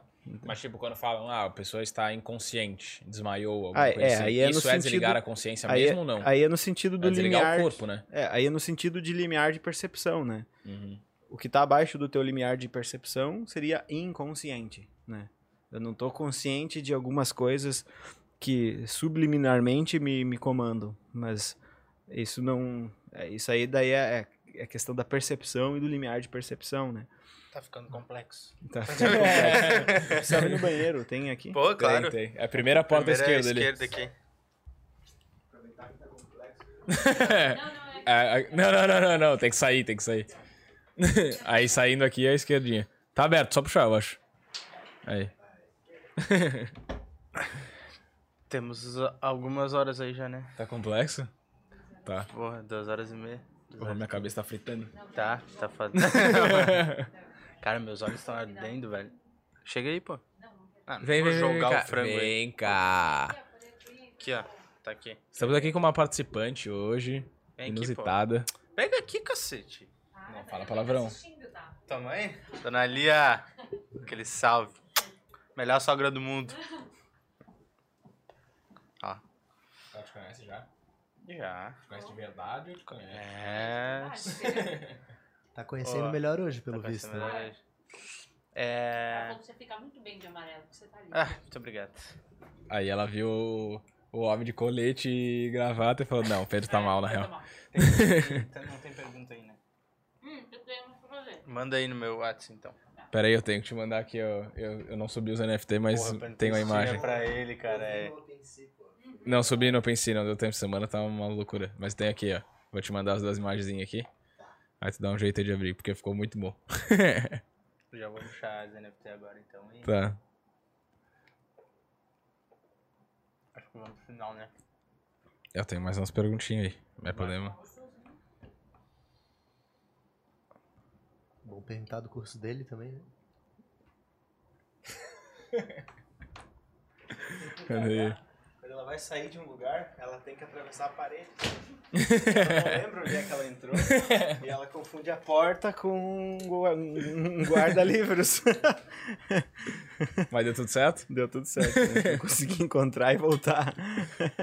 Deu boa aí? Quer abrir aí já o lança? Boa.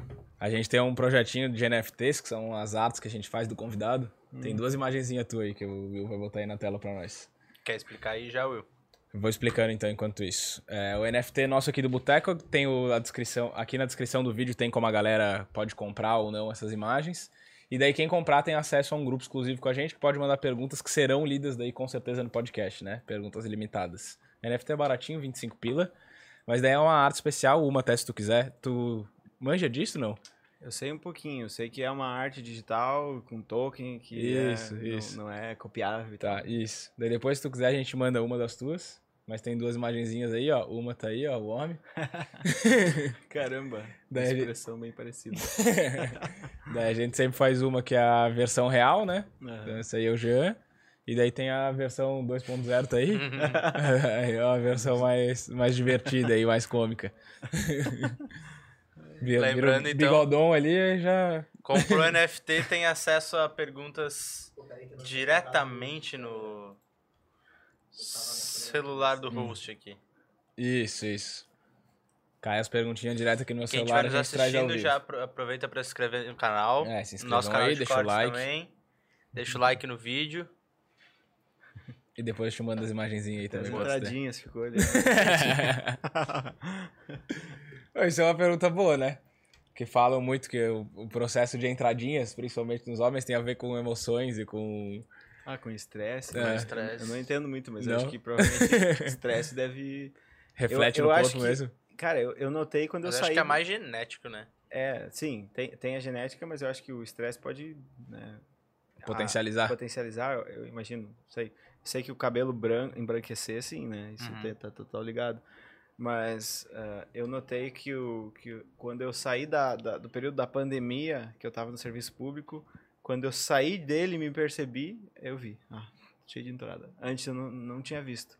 Foi no período de um ano, um ano e meio, mais ou menos. Que eu percebi, assim. Não sei se tinha antes eu não percebia, porque eu fiquei quatro meses para descobrir que eu não enxergava para usar óculos também. Então, não sei, podia estar há anos já e não Sei. sabia. Não, Não percebeu. É. Mas as emoções, elas refletem no corpo, assim, diretamente? Total. Tem, tem, uma, tem uma via de inflamação que é a via humoral, que você pode inflamar teu cérebro através de processos emocionais. né? Tanto é que se você estressar muito... Por que, que você estressa muito e você fica depressivo? porque você inflama o corpo, né? Por exemplo, libera estresse, noradrenalina, e a noradrenalina libera monócitos, que são células já inflamadas. né? Monócitos são células pró-inflamatórias, né? E aí você vai... Quanto mais estresse crônico você tem, que é uma emoção, né? Uhum. Um Estresse, mais, mais propensão você vai ter a desligar o sistema imune. Então, por exemplo, se você tiver um, um, um susto no trânsito, você vai ligar o sistema imune, que é um estresse, um pico grande de estresse num momento curto, que é o que a gente chama de estresse agudo. Então, se eu tomar um susto e bater o carro, estresse agudo. Nesse momento, o meu sistema imunológico funciona. Ele liga. Por quê? Estresse crônico estava ligado na evolução com lesão. É, Estresse crônico não, é, estresse agudo. Estava ligado com lesão. Então, sempre que o animal se estressava, havia uma lesão. Sempre que se estressava, havia uma lesão, inflamava para curar a lesão. E aí o processo evolutivo foi atalhando esse caminho, foi dando um atalho, e em vez de o processo de estresse levar uma lesão e levar uma inflamação, passou direto o estresse a inflamar. Então, por isso que a gente estressa de maneira crônica, inflama e fica depressivo. Já no estresse agudo, não, porque daí você vai, por exemplo, se defender de um leão, você vai ter que correr, então as células da pele vão ficar mais é, com, com mais anticorpos, né? Vai, vai, o corpo vai se preparar para, por exemplo, o sangue ficar co coagular, para não sa- sangrar até morrer. Uhum. Então, assim, se você tem uma vida de estresse é, agudo, às vezes, você pode ter um sistema imunológico ok e o teu cérebro não, não, não vai ter algum dano. Inclusive, você vai se proteger do estresse crônico porque você treina, né? Treina, digamos assim, imuniza. Mas se você só tem estresse crônico, tem muito estresse ao longo de muito tempo, o teu sistema de, de, de imunidade começa a ficar ruim e você começa a inflamar muito e a inflamação gera mais inflamação, você co- começa a comer mal e aí aumenta citocinas pró-inflamatórias, inflama mais ainda, vira um ciclo sem fim, né? Mas tem três vias, né? A via neural, a via humoral e a rota celular, que, que inflamam o, o, o, o cérebro, né? A via neural, se não me engano, é pelo nervo vago. O estresse acontece, o nervo vago comunica da, da, né, do, do sistema periférico para o central. A rota é, humoral é essa, né, da, que eu falei aí, dos, dos monócitos e, e da noradrenalina. Libera a noradrenalina, aí os ossos chatos do corpo liberam monócitos. O- os, os ossos da testa, os ossos do fêmur, ah, a costela, libera monócitos, daí libera substâncias que inflamam. Libera também uma outra coisa chamada é, DUMPS, padrão, padrão molecular associado ao dano. Então o corpo diz assim, cara, vamos se proteger, vamos se proteger ao dano. Então moléculas vão se manifestar para proteger uma lesão. Esse é muito louco de estudar, né? Porque você vê que loucura. O, o, o organismo vai se adaptando e já que ele entende que quase sempre o, o organismo, quando tem estresse, tem lesão, inflama, ele pode inflamar sem lesão. Isso é muito legal, né? Quando você entende, nossa, por isso que o depressivo tem. É, por isso que o estresse crônico gera depressão, né? Por- porque ele vai inflamando.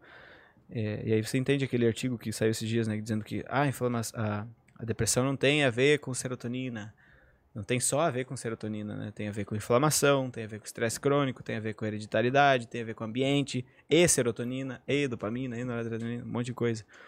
Mas as emoções influenciam muito em tudo, né? As emoções são o motor de resposta fisiológica. Você eh, inteligência emocional. Não existe inteligência emocional, né? Eu vou ter uma inteligência emocional agora. Eu vou sair lá no trânsito e quando eu ver um carro, eu vou ser inteligente. Eu vou olhar e dizer: "Hum, cálculo de velocidade X, eixo de não sei o que Y. Será que vale a pena eu pular e ser ter medo ou eu Uhum. não vale a pena?" Não, você tem uma resposta emocional, que é inconsciente e incontrolável.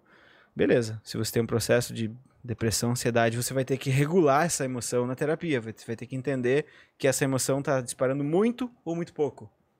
Isso é muito interessante. Tem umas pacientes minhas, duas, que tem um processo emocional baixo.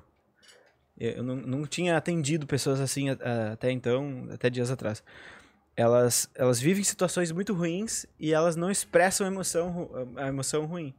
Elas falam da situação ruim e me narram sem expressão facial de de estresse, de, assim, de insatisfação. Mas isso significa que ela não sente tanto? Parece que ela não sente tanto, né? Tem algumas, tem algumas questões que podem impactar nisso.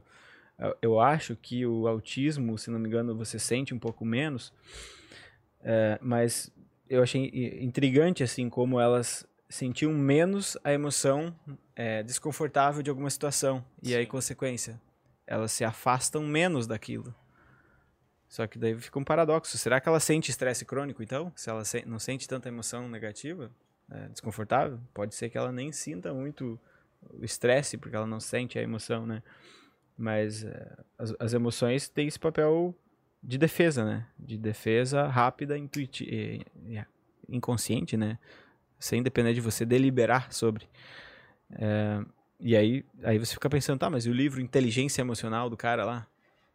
Sei lá, o cara é jornalista, não é neurocientista, nem psicólogo, ele, ele- mas ele escreveu coisas interessantes no livro. Mas, na minha opinião, o nome foi errado. Poderia ter escrito, por exemplo, colocado o nome gerenciamento emocional, alguma coisa assim. Mas quando ele colocou inteligência, ele fez uma jogada de marketing para vender livro, que as pessoas. Inteligência, todo mundo sabe o que é, eu não me acho inteligente, mas talvez eu seja emocionalmente. E daí as pessoas compram o livro porque. Querem- se é ou não. Exato, é.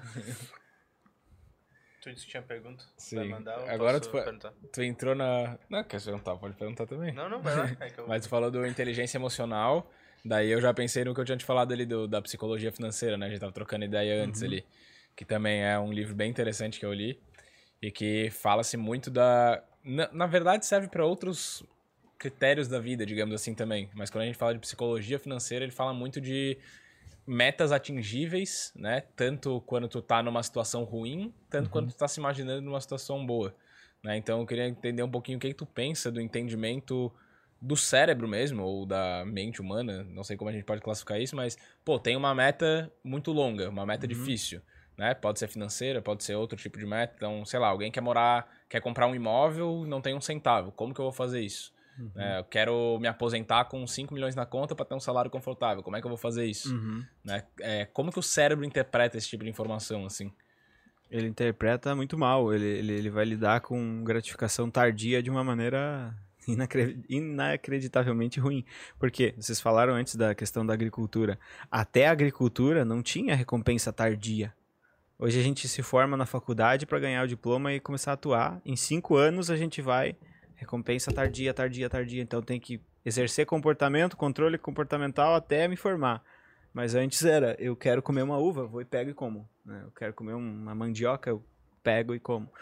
Então o cérebro ele tá, ele, ele, ele tá em, em defasagem com o processo de evolução da cultura e tecnologias, né? Então você tem processos que, Tá que muito fácil. a vida precisa que você se comporte de forma a evitar os, os prazeres imediatos e, e fazer uma recompensa tardia, mas o teu cérebro ele não está muito preparado para isso.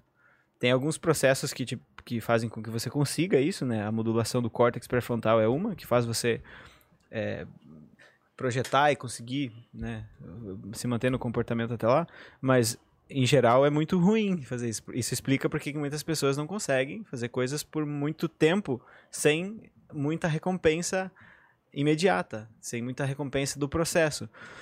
É, por isso que eu, eu penso sempre, motivação envolve algumas coisas bem interessantes. Você acreditar que você consegue, você ter recompensas é, de processo e não de resultado, porque o resultado de se formar na faculdade é poder atuar e pegar o diploma. Ou no teu caso, o resultado de guardar 5 milhões é a liberdade financeira que o indivíduo vai atingir em X anos.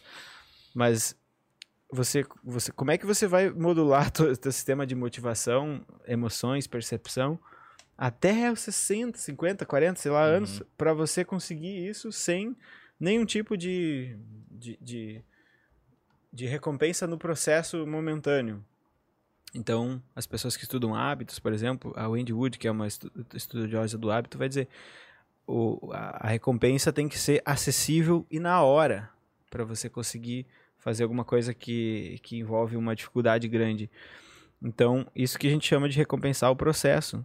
É, quando eu estudava para concurso, o meu processo era acertar questões e anotar quanto por cento de questões eu acertei a mais em cada cinco dias e visualizar isso num quadro. Então esse era o meu processo de recompensa, é, de gratificação imediata para um comportamento que era de recompensa tardia. Então quando eu passei, beleza, passei, show, mas eu já Uhum. tinha conseguido receber várias mini recompensas durante o processo. E, e- e muita gente não consegue porque eu acho que não consegue criar isso aí, não consegue criar essas recompensas processuais ou metas processuais que vão fazer com que o comportamento seja sustentável ao longo do tempo. Então você pode, por exemplo, é, é, na questão de, de economizar, você pode bolar um esquema visual que facilite você ver isso. né? Isso é uma forma de você diminuir a diminuir a, a- o, o impulso de você gastar. né? Você Uhum. vai vivendo. é, se por exemplo, eu usava uma técnica para me concentrar que era o seguinte: eu colocava o celular e media o tempo de concentração que eu estava para estudar. Quanto mais tempo tinha passado lá, mais eu achava que eu podia passar mais tempo.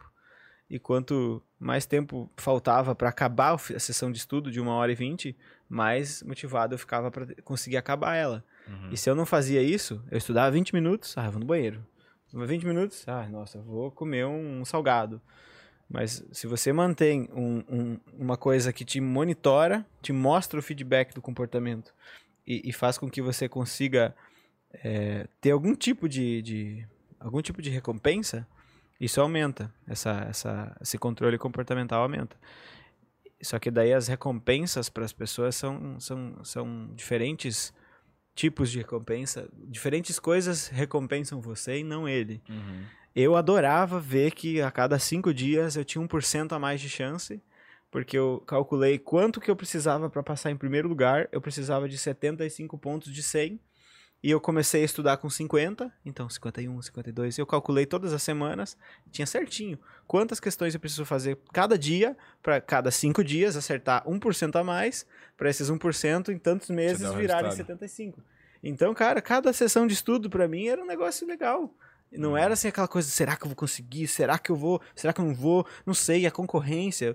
Foda-se a concorrência. Eu tenho uma vaga e ela vai ser minha se eu conseguir me manter Uhum. mais motivado que todo mundo, porque a dopamina influencia na aprendizagem. Então, se eu for o mais ligadão e o mais motivado, vai ser minha a vaga. Então, você consegue monitorar, tem que, tem que se conhecer, tem que saber como que você funciona. Se um valor para você é auto, autoconhecimento, não, auto, autoaprimoramento, como é para mim, se eu consigo ver que eu me aprimorei, eu fico muito motivado. Eu fico, cara, que massa, eu tô melhorando nesse negócio. Então, por exemplo, eu gravava muitos áudios que eu fazia do podcast para me ouvir. Ficou bom, não ficou? Gravei 60 áudios antes de começar a colocar de fato episódios mesmo. Caramba. Pra mim olhar e dizer, cara, tô melhorando, tô melhorando, tô melhorando. Agora sim, agora eu me sinto, né? Então, assim, a pessoa muitas vezes ela simplesmente ela faz assim, ela põe uma meta absurda e ela espera que ela vai conseguir. Uhum. Tá, mas com base no quê? Sendo que a sociedade inteira cheia de tentações. Cheia de sereias, né? Tem o mito do, do- da sereia lá do Ulisses. Ulisses queria passar pro mar pra voltar pra Ítaca e ele disse, cara, tem as sereias lá, vou me amarrar no mastro, vendar meus olhos e os ouvidos e aí eu consigo passar. Daí ele passou. Mas tem gente que não, vê, não, não venda os olhos, não sabe que existem sereias. Então o cara, ah, eu quero, eu quero guardar, mas, eh, sei lá, eu saio com meus amigos, eu não faço... Por exemplo, você, se você pegar um esquema de guardar dinheiro, né, com... Você põe o dinheiro lá, com, com- compra um ativo que só vai poder liberar daqui a um ano. Uhum. A tendência de você tirar é bem menor do que você pegar no banco e gastar esse dinheiro. Tem diversos estudos que mostram isso. Se eu tiver uma revista e eu colocar de uma forma que você assine a minha revista e para você cancelar você tem que mandar um e-mail, você cancela muito menos, a taxa de cancelamento é só bizarramente menor do que se eu facilitar a escolha para você. Uhum. Então, se você pega o teu dinheiro, em vez de guardar no banco, na tua casa, sei lá onde, você investe né, numa conta de investimentos, fica mais, fica mais inacessível. A Uhum. probabilidade de você ir lá retirar é bem menor. Né? Ou se você faz, por exemplo, compra um ativo que só pode vender daqui a um ano. Cara, você vai, vai esperar um ano, a não ser Uhum. que você fique desesperado e tal. Sim. E Cara, uma coisa que eu vejo muito, tipo, eu indico bastante pra galera que faz consultoria comigo, assim, de, beleza, tu tem uma reserva de emergência, que é o teu caixa, que é pra usar em emergências. Isso. Mas as pessoas já não têm muito uma noção do que é emergência e o que que não é, né? Mas daí eu já, eu já sempre falo assim, cara, a tua reserva de emergência tu vai botar numa outra conta. Ah, mas eu só tenho uma conta. Não, tu vai abrir uma outra conta e tu vai botar na outra conta. Só pra ficar separado. A galera que faz isso de fato, que é um comportamento simples, assim, de só separar e é uma conta que ela não fica olhando, que não é a conta do dia a dia, ela já tende a não mexer naquele dinheiro que tá lá só porque tá Eu separadinho. sou assim, pra algumas coisas eu tenho que dificultar pra mim, pra eu não Sim. cair naquela, naquela Dificultar armadilha, o acesso, criar um Uhum. atrito a- ao comportamento que você não quer. É. Exatamente E na isso. questão de meta ali, quando eu falo de meta financeira também, o que eu vejo muito é tu fala assim, ah, tá, qual que é o teu objetivo? Ah, eu quero me aposentar com tanto, que é o que a gente tá falando. Tá, daqui quantos anos quer se aposentar? Daqui a 30. Ninguém consegue fazer um planejamento pra 30 anos. Tipo, a gente pode É tentar, pode... Não consegue. Então, cara, quanto que tu consegue guardar esse mês? Consigo guardar 100 reais. Então tá, então tu vai guardar 100 reais esse mês.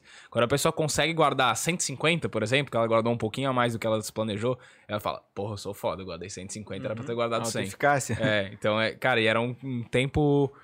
Num tempo curto, né? Ela conseguiu superar a expectativa dela mesma em cima dela. E daí, claro, eu como planejador, eu falo, ó, se tu seguir nessa forma, a longo prazo tu vai conseguir atingir teu objetivo. Mas se concentra no mês a mês, tu ir batendo as pequenas metas ali. Uhum. E eu vejo que tem um efeito muito mais positivo. Sim. Tanto quanto a gente fala de dívida ou de investimento ou do que for, quando a pessoa se concentra, tá, nesse mês eu tenho, vamos supor, eu tenho uma dívida de mil reais. Nesse mês eu não tenho que pagar os mil reais, eu tenho que pagar 200 dessa dívida. Uhum. O cara consegue. Você fala, não, tem que estar mil nesse mês. Ele não consegue. Porque ele vê como algo impossível, assim, né? Uhum. A discrepância entre, entre o desafio e a, e a habilidade dele é muito grande. E aí ele tende a Uhum. ficar ansioso e desistir. Né? Ah, se você vai aumentando a tua zona de... O, o Jean Piaget, que é um psicólogo bem antigo, falava zona proximal de desenvolvimento. Né? Você vai aumentando a tua zona, a próxima zona de, de capacidade. Aos poucos, você vai conseguindo modular muito o comportamento. Mas eu não, eu não guardo nada para 100 mil reais por ano. Nossa, que ansiedade brutal que isso vai me gerar. Uhum. Mas se você conseguir sentir uma. Você, porque quando você gera expectativa, você gera. Você, é como se você abrisse dois universos paralelos. Você, você tem um gráfico de expectativa e. é, de, de expectativa e felicidade aqui, um gráfico aqui de expectativa e frustração. Uhum. É, são iguaizinhos. Se você espera muito e se frustra, espera muito e não consegue, a frustração é muito grande. Se você espera muito e consegue, você também tem uma felicidade muito grande. Só que as pessoas elas apostam, elas fazem uma aposta arriscada, muitas vezes. Eh, Em vez de elas apostarem em baixas expectativas para obter um ganho pouquinho, elas apostam muito para obter um ganho muito grande. Só que daí o risco aumenta. A gente tava falando antes é, de um assunto e surgiu isso na minha cabeça, assim, é... Ah, eu, eu curto pensar positivo, assim, né? Aquele negócio, tipo, ah, não, tipo, te imagina com o negócio dando certo e tal.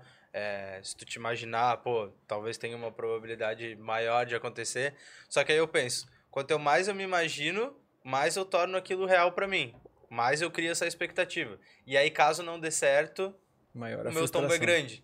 Então eu acho uma coisa um pouco controversa, assim, sabe? Exatamente. Por, eu- por isso que eu, que eu chamo de, de, assim, é, é, Aí eu não sei se eu devo imaginar ou não devo imaginar. é um comportamento de apostador. Você está apostando. Sempre que você espera, você aposta.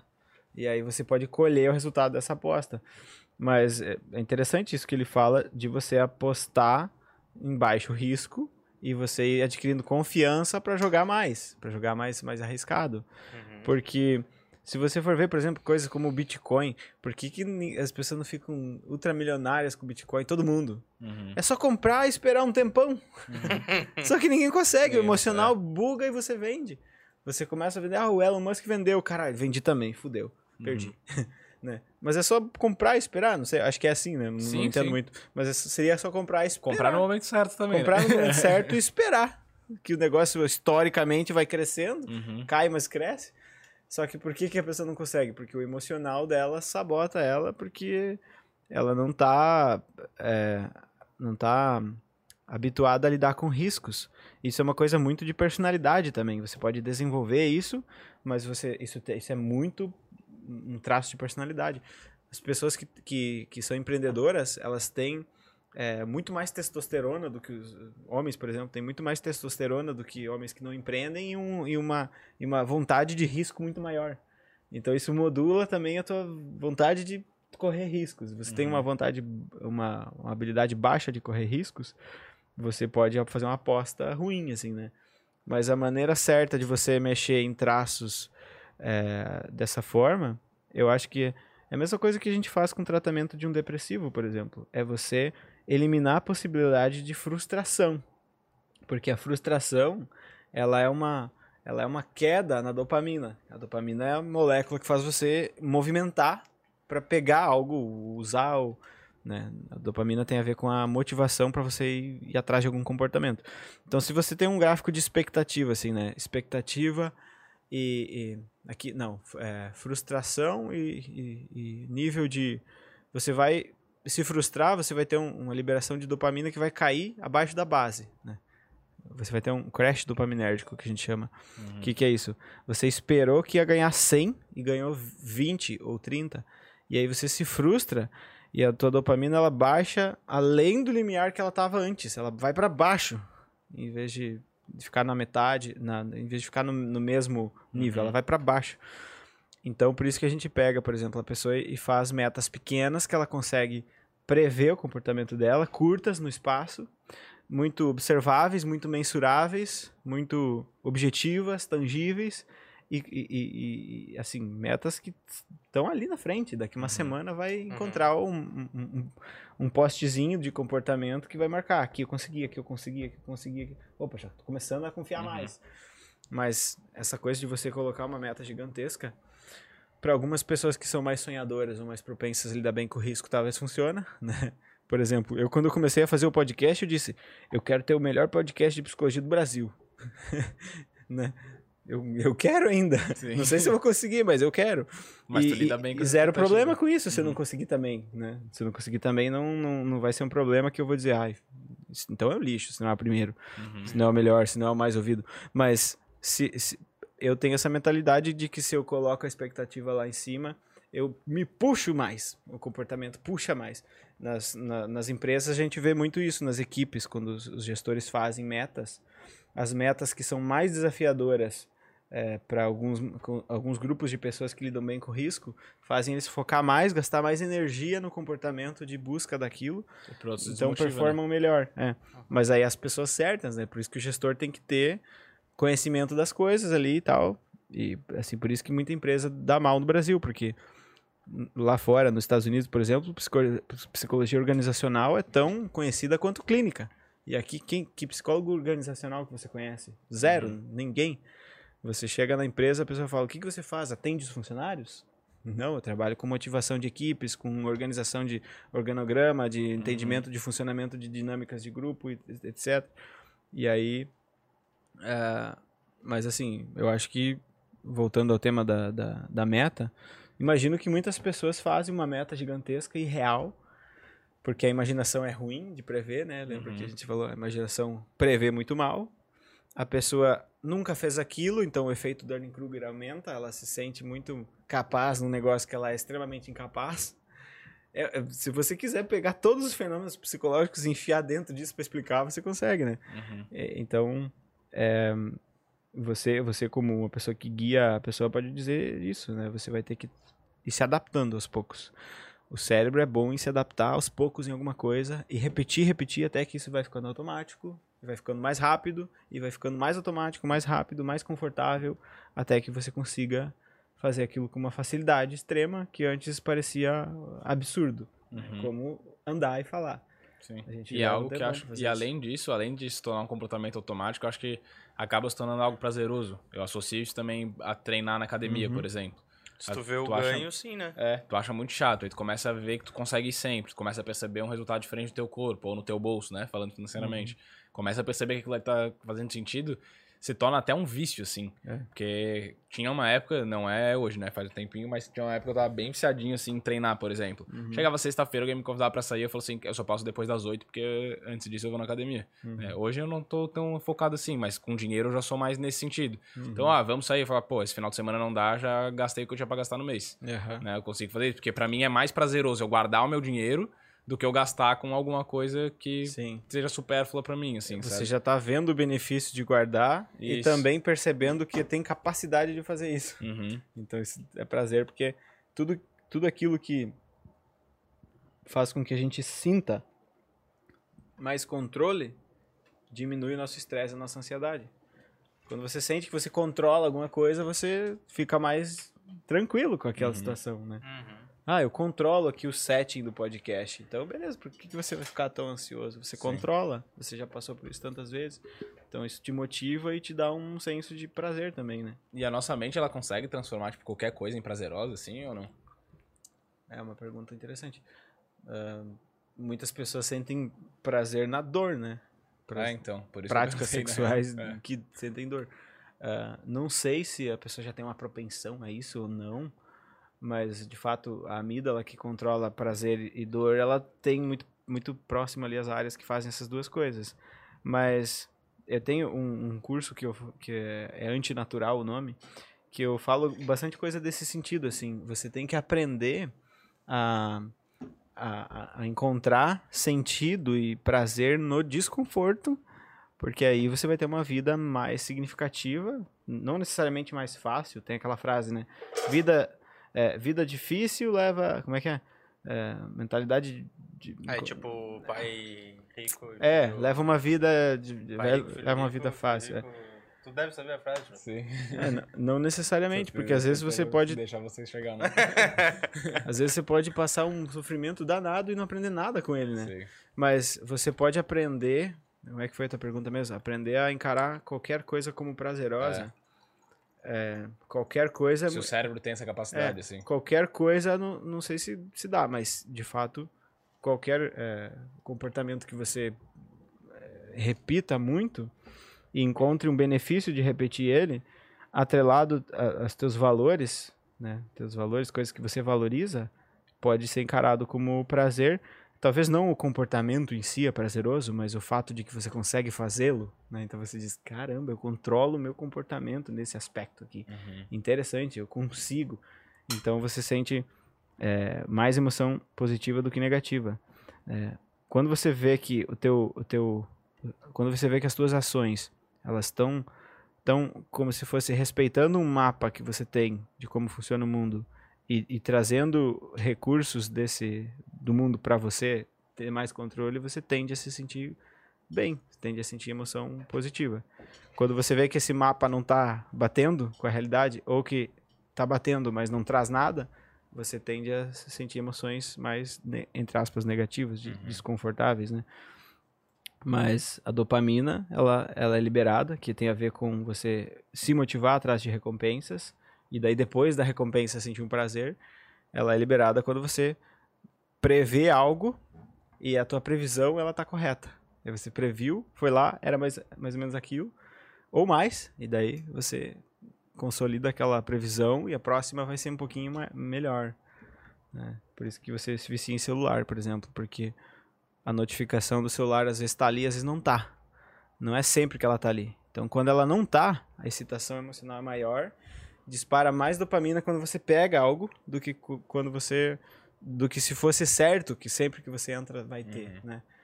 Então isso explica às vezes porque os relacionamentos às vezes ficam monótonos. A pessoa não faz nada de diferente no relacionamento, não se esforça para fazer nada diferente. Então fica aquela adaptação hedônica, né?